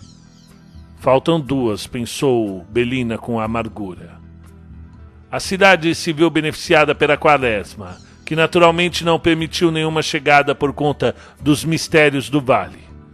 Mas bastou que se passasse a Sexta-feira Santa, e a tropa do capitão Alpino Mataborrão atravessou o portal da cidade no sábado de Aleluia pela manhã. Renderam com mais de 30 homens o prefeito Emiliano Ponciato. Revistaram sua casa à procura do ouro sem nada encontrar. Por fim, desceram a montanha, ainda antes do meio-dia, levando-o como prisioneiro. Mas antes deixaram seu recado. Trouxeram um dos sentinelas, o Araújo, que encontraram no caminho, já próximo ao hotel de Cátria, e o fuzilaram em frente à jabuticabeira da praça. Estava decretada a guerra da encruzilhada. No domingo de Páscoa, Célia Ponciato reuniu os homens do prefeito, pessoas que, por espontânea vontade e calor pelo homem, que os ajudou a criar vida nova, longe dos mandos da cidade grande, Homens que chegaram sem nada e logo receberam comida e teto para recomeçarem.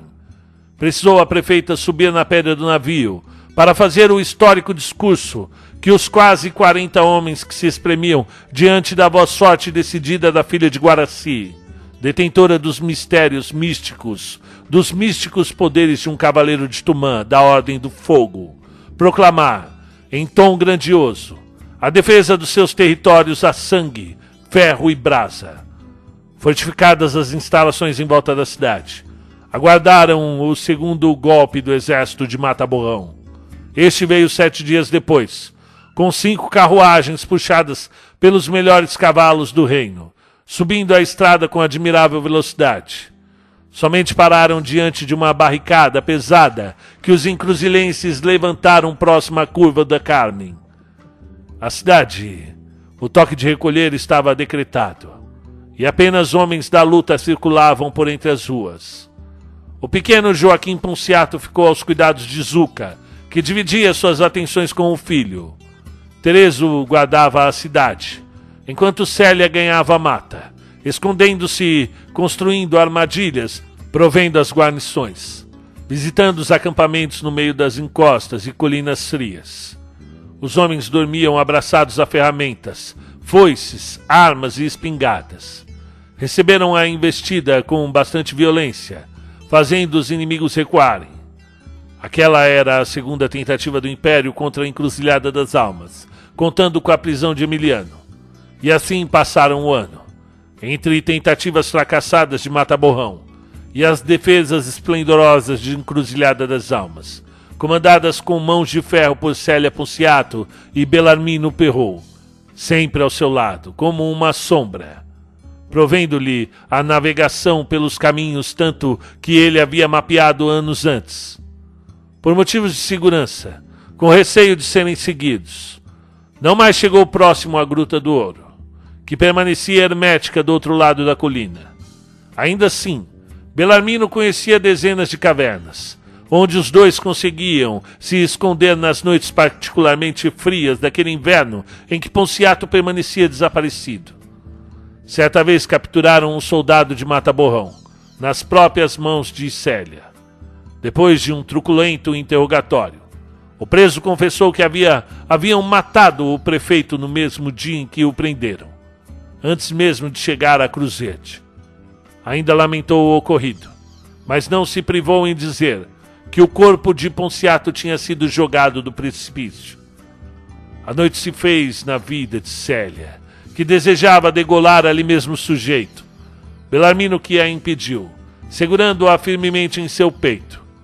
Uma pequena fortificação foi levantada atrás do cemitério por Tereso, com a ajuda de seus homens, que serviria a partir de então como cadeia da cidade. A escola fora usada como quartel, e a casa de Ponciato sempre permanecia fechada e guardada por três sentinelas. Nesses meses, a mercearia de Catra funcionou muito pouco, já que o trânsito de mantimentos foi duramente afetado. Resumindo, há uma passagem mensal, duramente revistada pelos combatentes. Com o tempo livre, Valentim, com o auxílio débil de Maria Raquel e seus escravos, cuidava do garoto Cipriano, que crescia como um touro, manifestando um temperamento forte e decidido. Prenderam o soldado do Império, de nome Nelson Fontes. E lá, na janela com grades de aço, ele permanecia às tardes primaveris observando o canto dos pássaros do cemitério. Certa tarde, por força do tédio que a guerra produz nas pessoas, Padre Firmino, que por ali passava varrendo as folhas caídas, parou e ficou olhando para o enjaulado. Diga para mim, meu filho, o que há de onde você veio mais bonito que este céu de fim de tarde? É, realmente, confessou o recluso. Penso nisso todo pôr do sol. Eu nunca me acostumo a esses tons alaranjados, menino, continuou o padre, com a vista baixa já da idade. Eu paro todos os dias para presenciar esse espetáculo de Deus. Concordo com o espetáculo, reverendo, continuou Nelson, enrolando palha para o fumo com as mãos para fora da grade.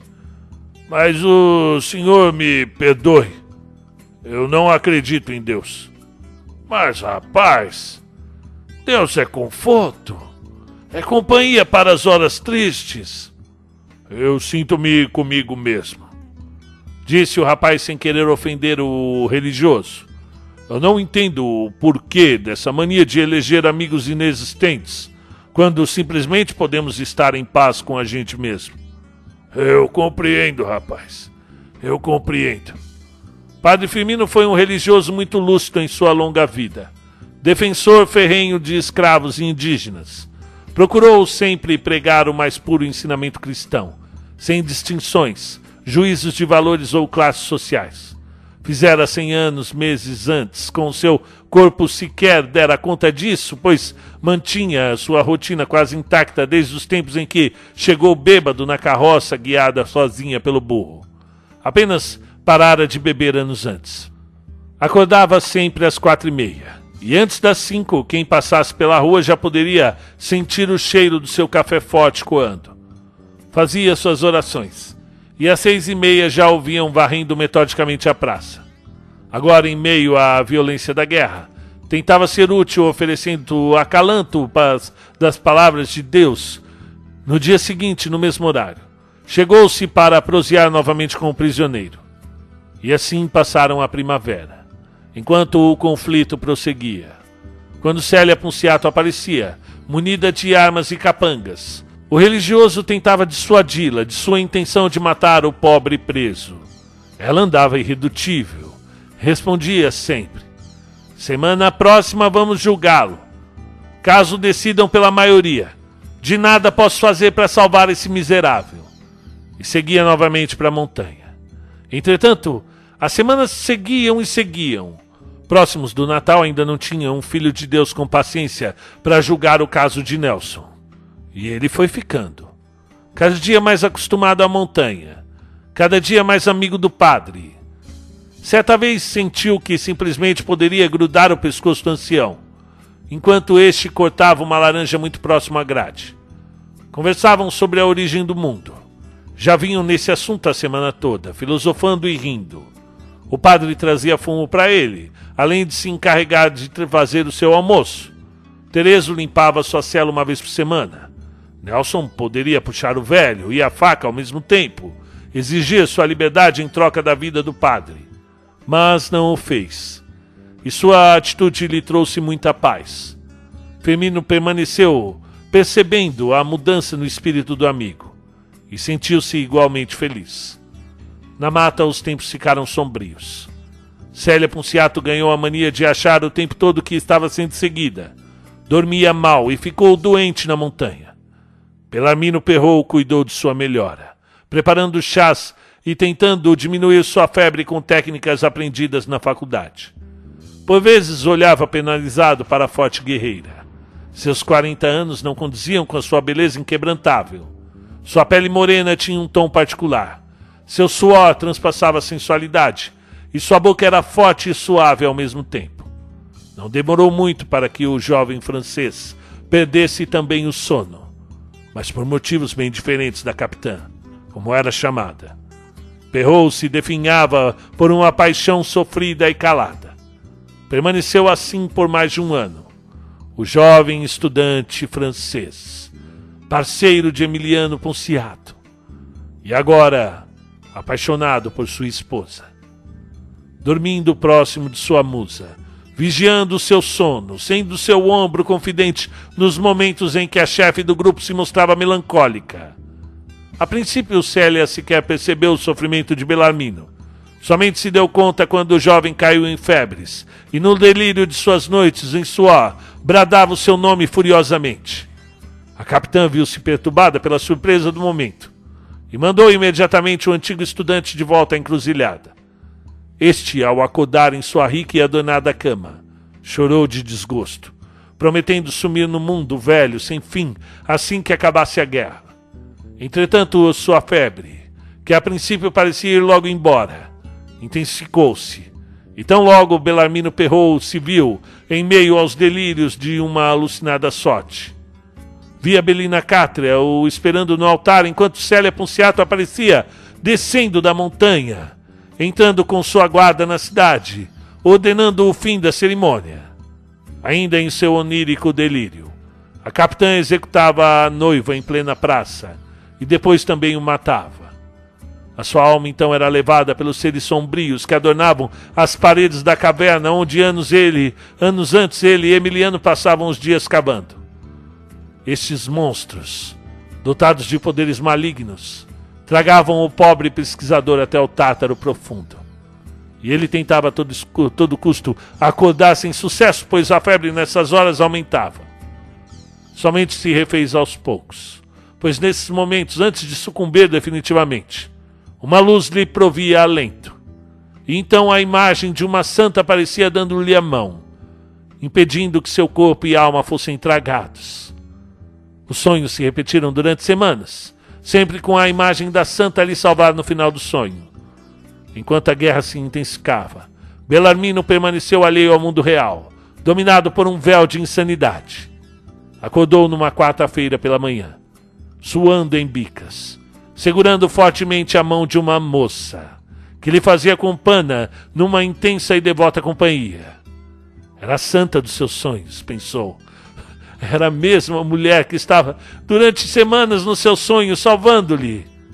A mesma que lhe salvara tantas noites nas últimas semanas. Era a mulher mais encantadora e radiante que já vira na vida. Ao seu lado no leito estava Fabiola a princesa, filha dos feitores José Ribamar e Dona Dagmar, que cuidavam da casa de Emiliano.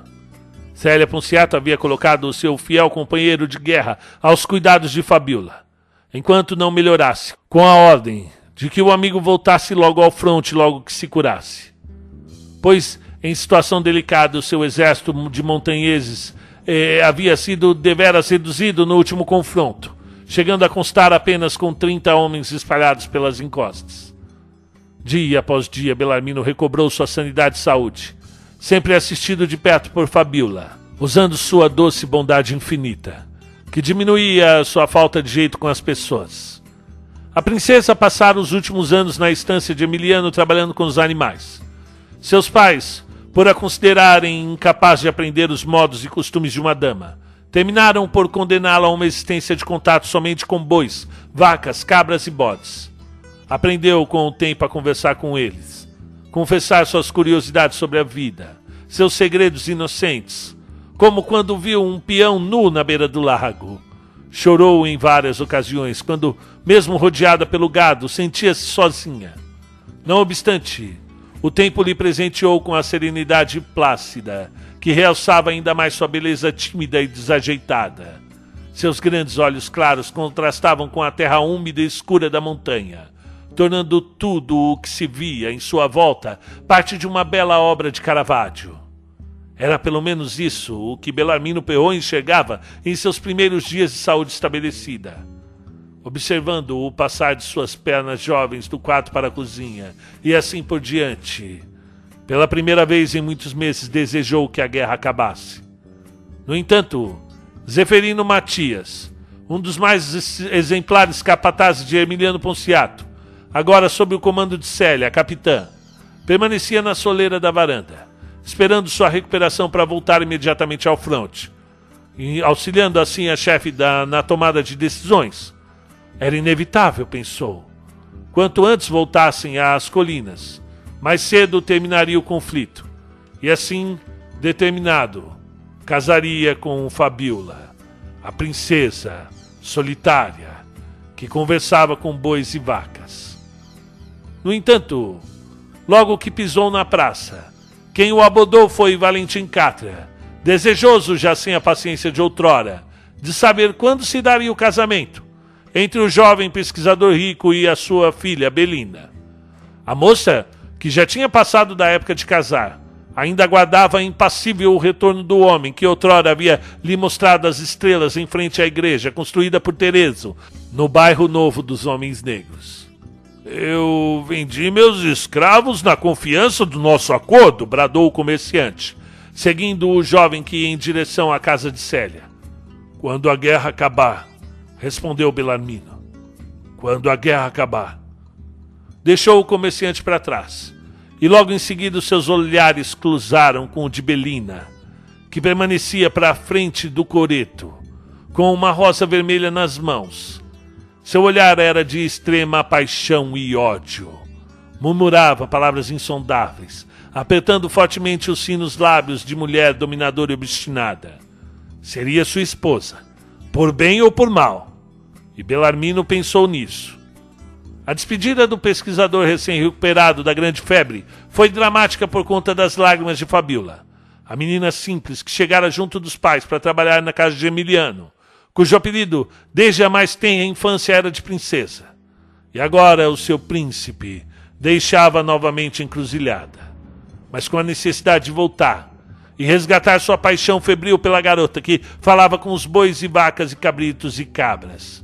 Subiu a encosta orientado por Zeferino e tão logo, tomado pela surpresa, deu-se de frente com a capitã, Célia Ponciato, armada até nas pernas, acompanhada por um de seus grupos. Todos traziam no rosto o gosto da morte empoleirada nos ombros cansados. Recomeçaram os dias e noites frias, como o ático coração de Célia que duas semanas depois capturou um dos soldados que compunham, dois anos antes, a comitiva que capturara Emiliano Ponciato. Tentou sem sucesso fisgar do pobre a verdade. Ele sumiu! O Emiliano sumiu! Era tudo que conseguia repetir. Após as múltiplas e diárias surras imprimidas pela própria capitã das montanhas. Terminados oito dias de interrogatório, esta, acordando de um sonho ruim, fuzilou o degregado, atirando-o em seu peito, para deixá-lo rolar pelo precipício abaixo. Belarmino foi percebendo, no decorrer dos dias, que algo de estranho e frio instalava-se no coração de Célia. Suas ordens tornavam-se mais rígidas e suas decisões foram ganhando tons sombrios. Sua própria face se pintou do mais hermético dos tons escurecidos. A sua alma vinha se enterrando em vinganças e jogos de poder, tinha envelhecido anos nos poucos meses em que o jovem estivera se recuperando. Andava pelas trilhas de facão nas mãos, e até seus próprios homens já tinham sofrido ameaças de seu desagravo. Naquelas tardes, Belarmino Perro olhava sua chefe com muita preocupação, e ela percebia a mira apreensiva do colega de guerra. Passou a tarde costurando um gibão de couro, aproveitando a luz que já vinha adiantada, e durante todo o tempo, sentada sobre uma pedra, a mulher percebia, entre uma agulhada e outra, que o rapaz a desenhava na memória. Não aguentou. Largou o colete no chão, levantou-se bruscamente e com um movimento rápido empurrou o Belarmino na parede rochosa e com a outra mão encostou sua faca que sempre carregava à cintura. O que é que tens, rapaz? Hei de arrancar agora mesmo esses olhos perniciosos. Oh, ora, dona Célia, Gaguejou o perro com a ponta da faca na garganta. Que há de mal em olhar-te? Seus olhos transmitem seus pensamentos, vociferou a capitã. Dê-me bons motivos para que eu não te mate agora mesmo. Ou te deixa aqui no meio do mato para ser comido pelos urubus? Amo-te, confessou sem vacilar. Amo-te desde que ficou doente nas montanhas, desde que cuidei da senhora. Amo a senhora como se ama a vida. E se deseja mesmo enfiar essa lâmina no homem que mais te ama nesse mundo, podes fazê-lo. A Maria ainda com a garganta em cascata, senhora. Cale-te! Não quero mais ouvir, pois perguntaste sem querer saber ouvir a verdade. Porque ela mora contigo também, senhora. Eu amo-te como também me ama, senhora.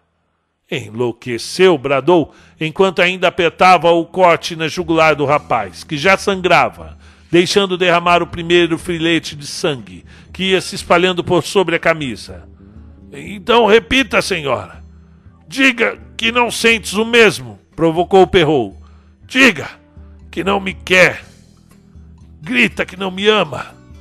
E me mate logo em seguida. Belarmino, com o vigor de sua fala, conseguiu por um instante fazer a capitã Célia Ponciato vacilar tempo suficiente para reverter a posição com ela, jogando e usando o peso de seu corpo para forçá-la contra a parede rochosa. A vaca já havia rolado pelo chão, sobrando apenas os dois prensados corpo a corpo, de forma que, mesmo contra a vontade, as coxas de Célia cediam para a furiosa perna de Belarmino, que se encaixava entre elas, tirando seu equilíbrio. A luta agora ganhava contornos novos. E pela primeira vez desde que o rapaz voltara da febre, seus olhos se fixaram. E não tardou para que as duas bocas tristes se unissem como o sol se unia à terra naquele mesmo momento. Os dois amantes não chegaram ao chão, libertando os seus desejos ali mesmo, em pé, agarrados à rocha milenar, que guardaria para sempre aquele segredo. Como diziam, pensou Belarmino deitado na esteira, observando o corpo moreno e belo de Célia depois de algumas horas. No amor e na guerra tudo se vale.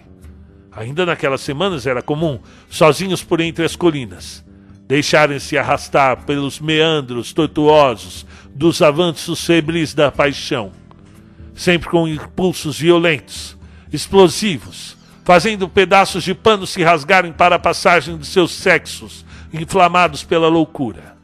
Esqueceu-se por uns dias da guerra. Era comum, com diligências coordenadas, que os dois se dispersassem do restante da comitiva para enfim atracarem-se em profundo delírio agarrados a troncos, pedras ou no chão rochoso mesmo. Andavam os dois de sorrisos indecentes, olhares cúmplices e confissões aos sussurros. Certa noite, já de madrugada, ao pé de uma pequena fogueira, Belarmino Perrot observava a grande lua cheia, refletida nos olhos de sua capitã. Ela, impávida, permanecia ereta em cima de uma pedra, ouvindo o som da cachoeira ao fundo, distraída com o amular de seu facão. Os jagunços já dormiam, enterrados em seus sonhos e pesadelos, e o que se permitia ver eram os campos prateados pelo luar. Bem que a guerra poderia não terminar nunca, resmungou o rapaz, mexendo no fogo com um galho. Menino, muita gente prefere a guerra a realidade de acordar cedo e viver a rotina. E por que a gente não foge? Pegamos nosso. Cuidado com as palavras, garoto. É... Pegamos o nosso pataco e sumimos para o Rio de Janeiro. Lá seremos nobres, viveremos como bem entendemos. Poderemos ir até o velho mundo. A senhora bem iria gostar de Paris a cidade da modernidade, dos avanços tecnológicos, da liberdade, da fraternidade, da igualdade e da luz. Garoto, fosse em tempos de menina, iria com certeza. Entretanto, encruzilhada das almas, por mais que se tente, vai te chamar novamente. Eu já quis ir embora. A montanha chamou-me tão logo que eu saí. Vamos fugir, eu imploro, sussurrou o pesquisador. Célia Ponciato vacilou por um instante. Olhou em volta. Pensou em seu filho, Joaquim, que já era um garoto moço. Olhou novamente para o belo, educado e gentil Belarmino e por fim considerou: quando a guerra acabar, quando a guerra acabar. E assim fizeram todos os moradores de Encruzilhada. Deixavam tudo, tudo para depois da guerra, procrastinando suas esperanças, deixando de lado seus anseios, suas emoções. Terezo esperava a guerra acabar para realizar um arraial na Igreja dos Homens Negros. Zuka esperava para engravidar novamente. Padre queria ver a paz no fim da guerra, para poder morrer em paz. Nelson Fontes desejava o final do conflito, para enfim quitar sua dívida com Maria Gertrude, sua noiva prometida. Valentim Cátria desejava finalmente reinaugurar seu hotel. E assim todos fingiam desejar a paz, para poder continuar sua vidinha de esperar, sem nada fazer. Certo dia, Belina Cátria viu da janela de seu quarto sua irmã mais nova. Maria Raquel Cátria, levitar no quintal. Primeiro achou graça, depois se deu conta que presenciava um evento aberrante. Coçou os olhos novamente e viu a menina brincando como se buscasse pegar borboletas no ar. Porém, os seus pés não pousavam no chão. Vinham flutuando pouco mais de 20 centímetros do solo baoso. A irmã mais velha deixou correndo o quarto e só se deteve diante do milagre assustador diante de si. A menina sorria, cantava e brincava como normalmente fazia dentro do seu universo particular da sua mente. Diziam-na retardada, claro, longe dos olhos de Valentim, pronto para matar qualquer um que cruzasse o caminho de sua menina. Era um milagre. Era um milagre, garantiu Belina para si mesma. Correu para a igreja para chamar o padre Firmino, mas esse não estava na sacristia. Foi então até o portão do cemitério, onde avistou ao fundo, em uma conversa com Nelson, o prisioneiro. Foi-se chegando, chegando, ciente de que não podia interromper a conversa de dois homens. Ganhou a atenção do padre e autoritariamente o chamou até a sua casa. Minha filha, o senhor te abençoe, mas qual é o motivo da urgência? Padre, Perdoe-me, mas eu prefiro que o senhor veja por si só.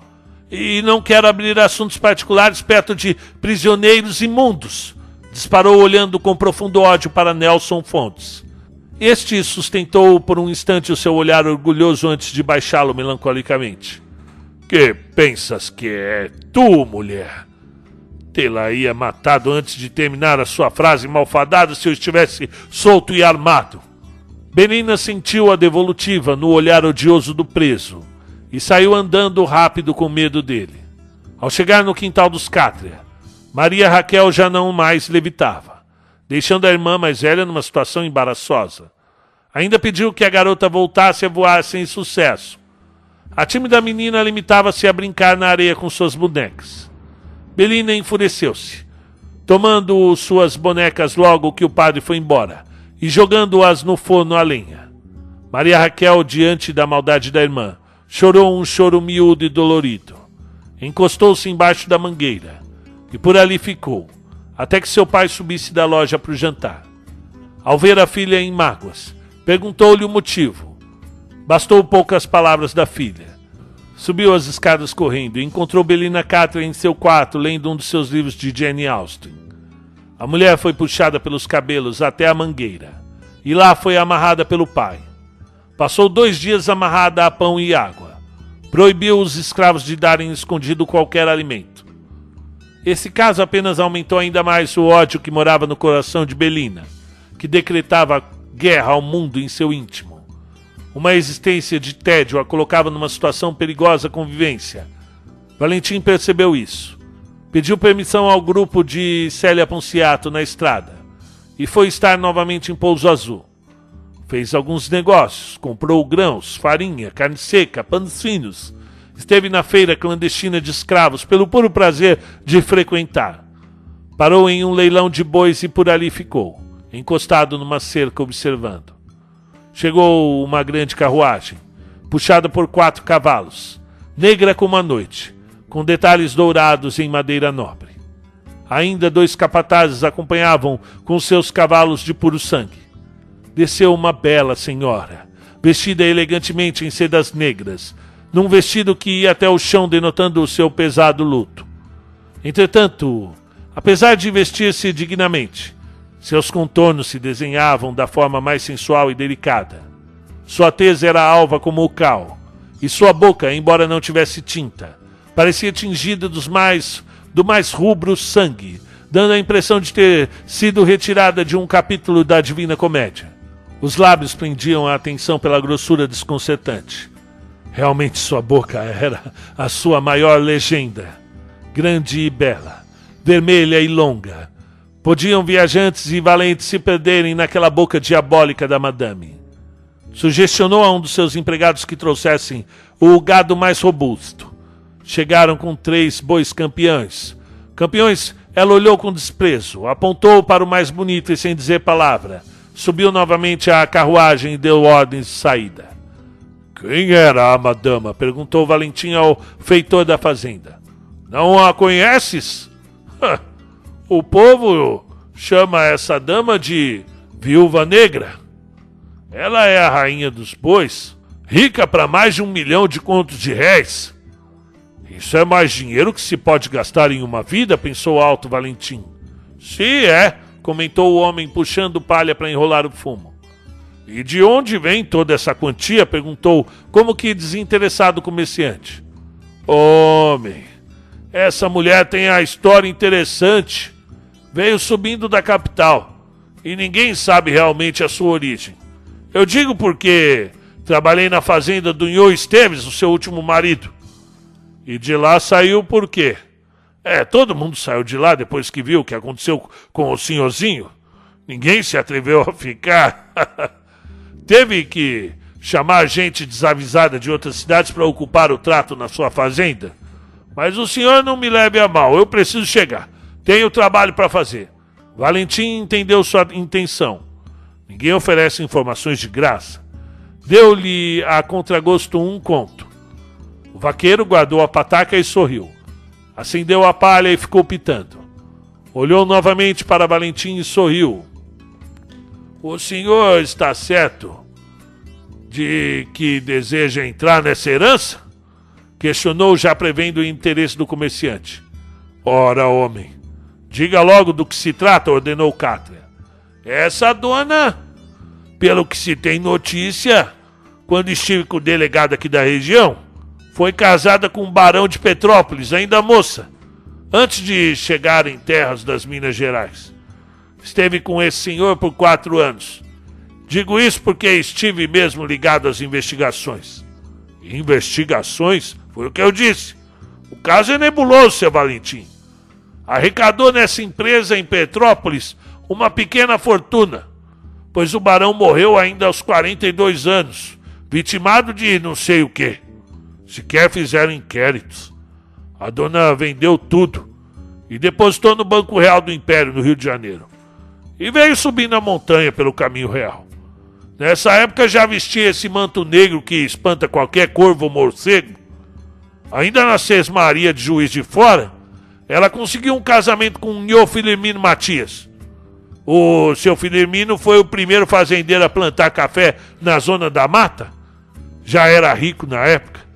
Não deu mais dois anos, a moça enviou novamente. O seu Hermínio abotoou o paletó na mesa do almoço, enfiando a cara no macarrão. É o que dizem. E a madama repetiu os hábitos. Vendeu tudo e tacou o pé na estrada. Até chegar aqui foram seis matrimônios. Todos ricos. Todos mortos pela causa desconhecida.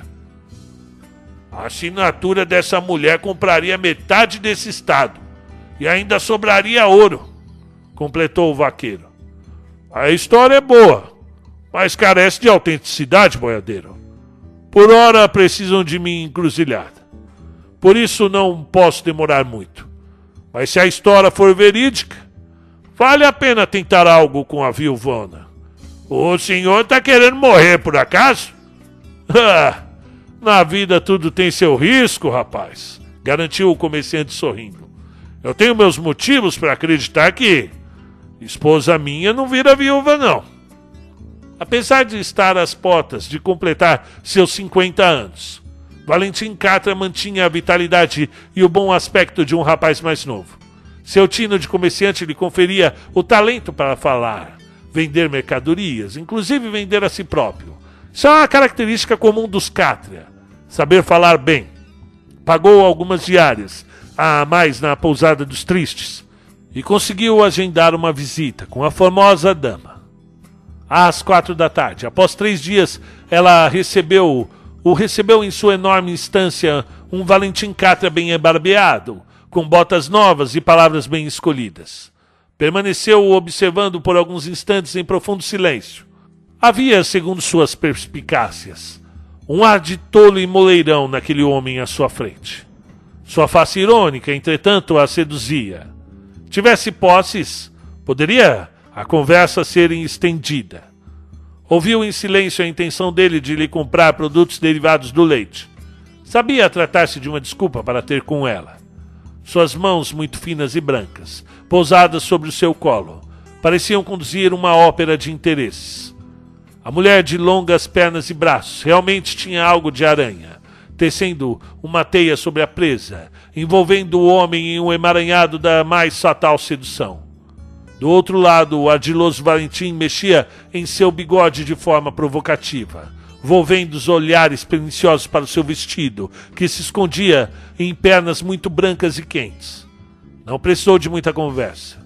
Valentim não precisou voltar à pousada naquele dia, e nem no outro.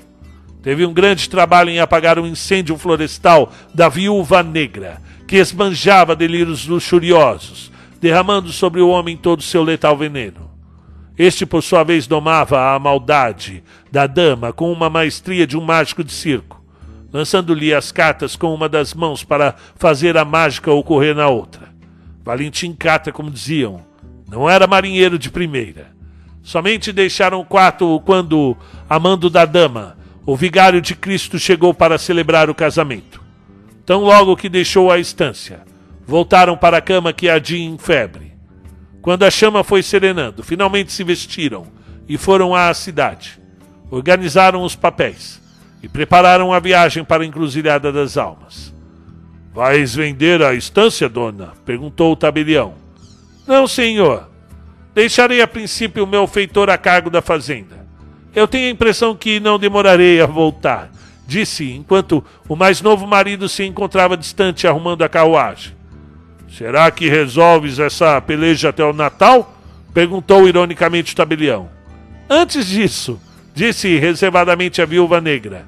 Antes disso. Valentim mandou um mensageiro de confiança de Célia Ponciato para abrir o caminho da estrada, sitiada por seus homens. Deram a autorização. Em dois dias a cidade embasbacou-se, vendo a primeira carruagem de luxo atravessar os umbrais da cidade montanhosa. Célia, do alto da montanha, riu. Esse Valentim daria um livro. E de fato chegava o comerciante novamente à praça, mais rico do que nunca, com uma dama vestida aos moldes europeus, sendo auxiliada a todo instante por seus lacaios. Chegou dando ordens, fiscalizou os itens da mercearia, analisou a planta do hotel, que a essas horas andava abandonado olhou os dentes dos escravos e só então entrou na casa principal. Na sala de leitura, entretida com um daqueles romances franceses, Belina matava as horas. Largou imediatamente o volume em cima do divã, quando percebeu a presença do vulto negro parado em meio à sala, observando tal qual uma coruja a nova enteada. Esta, tomada de assombro, deu um salto do sofá, parando ereta diante da madame. Os olhares foram sustentados por um instante. Logo em seguida, Belina Catra baixou o olhar, temendo a entidade à sua frente. Madame Gertrude Santiago, como usava o nome, apenas fez um gesto de desprezo, deixando a sala com Belina, que logo procurou a espreguiçadeira para sentar, pois as pernas tremiam. Lembrou-se de Dona Juliana, que perto dessa senhora parecia uma santa, como era realmente a Socorro. Madame Gertrude Santiago era a quinta esposa de Valentim. Atravessou o corredor e estancou diante do quarto da jovem Maria Raquel Cátria, que brincava despreocupadamente com suas bonecas parisienses. Pareceu por um momento que suas mãos muito brancas tremiam diante da garota, que sequer notou sua presença. A mulher realmente tremia e soluçava e balbuciava palavras sem som, até que finalmente a doce Maria Raquel voltou seus inocentes olhos para a mulher, que soltou um ganido monstruoso, deixando a soleira de seu quarto correndo. Desde esse dia, não quis estar perto da garota evitando sua presença como o gato do banho. A partir de então, a rotina na casa dos Catra foi mudando. Cada dia mais cedo se fechava as portas e janelas da casa, com a intenção de não entrar mosquitos na chegada do verão. E após um tempo, não se abriu mais nenhum cômodo do grande solar. Valentino começou achou estranho, mas tão preocupado com as vendas caindo em decorrência da guerra, não quis intervir e no final foi se acostumando a viver no escuro dentro da casa. Certa noite sentiu um mal-estar à mesa do jantar. Sua visão ficou turva. O mal sobressaiu-lhe do peito e sentiu que iria morrer ali mesmo. Olhou para suas filhas assustadas, virou o pescoço e finalmente viu os olhares odiosos da viúva negra, fazendo mais uma vítima. Conseguiu levantar-se sofregamente e arrastando-se deixou o sobrado, caminhando em zigue-zague pelas vielas sombrias de encruzilhada das almas. À sua frente, vultos sombrios dançavam numa valsa fúnebre, entoando hinos de morte. Ainda em seu delírio monstruoso, experimentou a sensação de deixar a vila, levado por intensa e tortuosa viagem aos profundos segredos da cidade milenar. Viu-se diante de uma guerra onde os cavaleiros de Tumã protegiam as montanhas da invasão bárbara de Meia, a rainha do mal. Nesse delírio, a deusa tinha a face de Gertrude, a viúva negra, a afligir-lhe os piores castigos. Valentim emitia gritos horrendos, sepultados somente com a cabeça para fora, enquanto uma enorme entidade, dotada de monstruosos membros, execrava os valentes defensores como se extinguissem formigas amedrontadas. Depois que da visão apocalíptica, pouco Valentim Catra se lembra. Os dias seguintes foram resumidos a delírios desconexos, misturados a imagens febris e cheiros estranhos. Deu-se conta dias antes de estar vagando pela rua dos pequenos comércios árabes, na parte baixa da cidade, quando foi finalmente conduzido, ainda envolto por um véu de insanidade, por um homem muito alto, com barbas compridas e muito negras. Valentim passou mal por alguns dias, com lapsos de consciência, que a princípio eram poucos e rápidos, foram se tornando duradouros com o passar dos dias tinha ministradas porções de ervas escolhidas pelo homem das barbas negras, que lhe cuidava no meio das montanhas. Tinha a impressão de estar num, em uma das milhares de cavernas presentes nas encostas milenares de Encruzilhada das Almas. Certo dia, ao acordar, imaginou estar diante dele mesmo mais jovem, Limpou os olhos e voltou a observar o forte homem que cozinhava um caldo cheiroso em meio às pedras, pedaços de paus e peles de bichos. Pedro Paulo conseguiu sussurrar sua voz trêmula antes de novamente apagar em mais um delírio lancinante. Acordou sóbrio depois de alguns dias. Estava sozinho em uma encosta, que não lembrava em nada a montanha sombria em que esteve em sua permanência febril conseguiu a custo se levantar e sentiu-se forte o bastante para descer a encosta. Olhou o centro de encruzilhada abaixo. Era hora de voltar para o acerto de contas. Entrou em sua casa como se nada tivesse ocorrido. Deu um beijo em Maria Raquel, constatando que nada lhe houvesse de mal. Observou Belina em seu quarto dormindo e finalmente passou pela cozinha, onde Madame Gertrude tomava café sem açúcar. Apenas olhou para ela e disse sorrindo: Bom dia, minha esposa. A madame não conseguiu responder. O olhar irônico de seu marido era o mesmo de quando pela primeira vez chegou à sua estância para cortejá-la. Logo cuidaria do marido. no momento andava com a cabeça em frangalhos, diante da presença inocente e demolidora da menina. Sua aproximação era destruidora para os seus nervos. Tinha um poder de tirar seu pouco sono. O simples brincar da menina deixava a madrasta transtornada. Outro dia, Valentim viu a esposa em choque, plantada em frente à janela da sala de estar. Seus olhos cheios de terror observavam a adolescente no quintal. Valentim aproximou-se, espantado, e observou com grande surpresa. Maria Raquel levitava, próxima à mangueira. A partir de então, não mais dormiu a dona viúva negra. Era comum vê-la pelos corredores na madrugada, com os olhos muito abertos vagando como a alma penada. Belina, observando a cena, já imaginava o triste fim da mulher, muito branca com vestes muito negras. E pouco ou nada se importava com isso. Era uma questão de tempo. Certa tarde, a viúva negra, com seus dedos muito finos, preparou o café da família. Dispôs as xícaras de sua maneira, deixando cheia a peça de Valentim. Sentou-se e aguardou o esposo que viria logo em seguida da loja. Maria Raquel chegou do seu quarto e produziu um efeito muito característico na madame, que levantou-se imediatamente como quem vê um fantasma. Deixou a mesa em busca do marido. Precisava terminar logo com aquele tormento. Enquanto esteve no andar de baixo, a menina ficou brincando à mesa. E quando voltaram, sentou-se Gertrude bem de frente para o amado companheiro. Segurou sua xícara como quem pega algo muito delicado, e sorveu um bom gole, aguardando que o marido fizesse o mesmo. Precisava voltar ainda na mesma semana para Pouso Azul. A sobrevida do marido lhe atrasara bastante. Teria ainda de dar um jeito nas duas filhas, que feneceriam diante de uma emboscada ainda a combinar com seus lacaios. Seus pensamentos iam nesse sentido, sempre sem tirar os olhos de Valentim, quando sentiu uma forte pontada na garganta. Tentou segurar, mas em seguida sentiu outra forte pontada, um pouco abaixo, e outra já na entrada do estômago.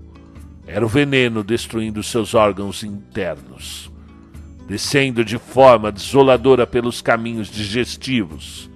Seus olhos esbugalharam-se, demonstrando extremo horror ao se dar conta da situação.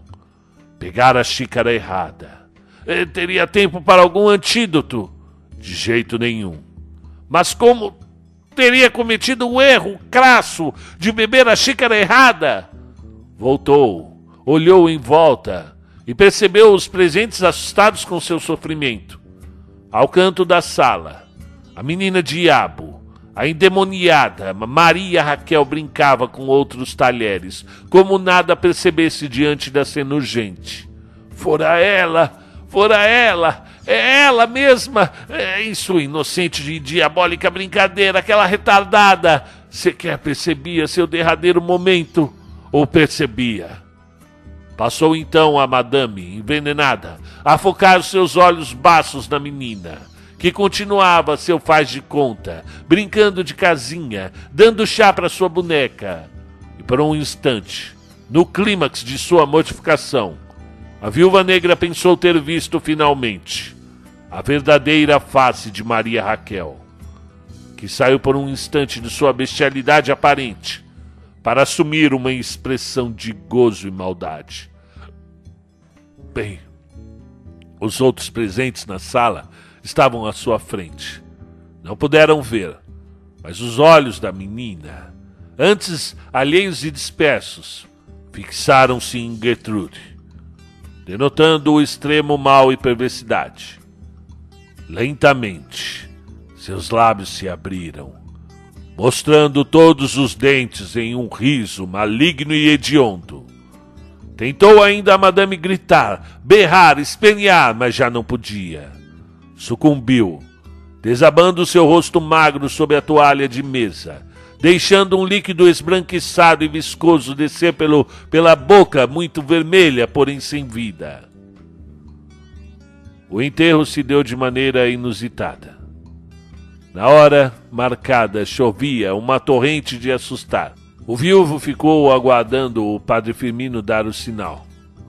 Mas este achou prudente esperar. Entretanto, apesar de a cova já esperar aberta, não parou de chover naquela sexta-feira de novembro. Tampouco no sábado ou mesmo no domingo. Tentaram ainda dois capatazes de Valentim Catra ir até o cemitério preparar a cova, mas essa já se encontrava completamente alagada. Nelson Fontes olhava de sua cela que tinha saída para o fundo do cemitério e ria, achando divertido todo o trabalho que estavam desempenhando. Finalmente decidiram enterrar a defunta na segunda-feira, mesmo debaixo de chuva. Meia hora antes esvaziavam a cova com baldes, e quando o corpo chegou, a alcova já vinha novamente com metade de água e barro. Os presentes não quiseram mais esperar, pois estavam com as calças na canela, pois o aguaceiro não dava trégua. Bastou o sinal de Valentim Cátria, e o caixão desceu como uma caravela, naufragando. Bolhas subiram, furiosas, até que enfim cessaram. Nelson de sua cela continuava sorrindo, acompanhado pelos olhos glaciais de Belina, que amaldiçoava mentalmente o preço de guerra. Ensaiaram algumas pás de terra em cima do buraco lodoso, mas este sequer deu intenções de se fechar, transbordado que estava. Deixaram a empresa para o outro dia. Muitos anos depois, já no século seguinte,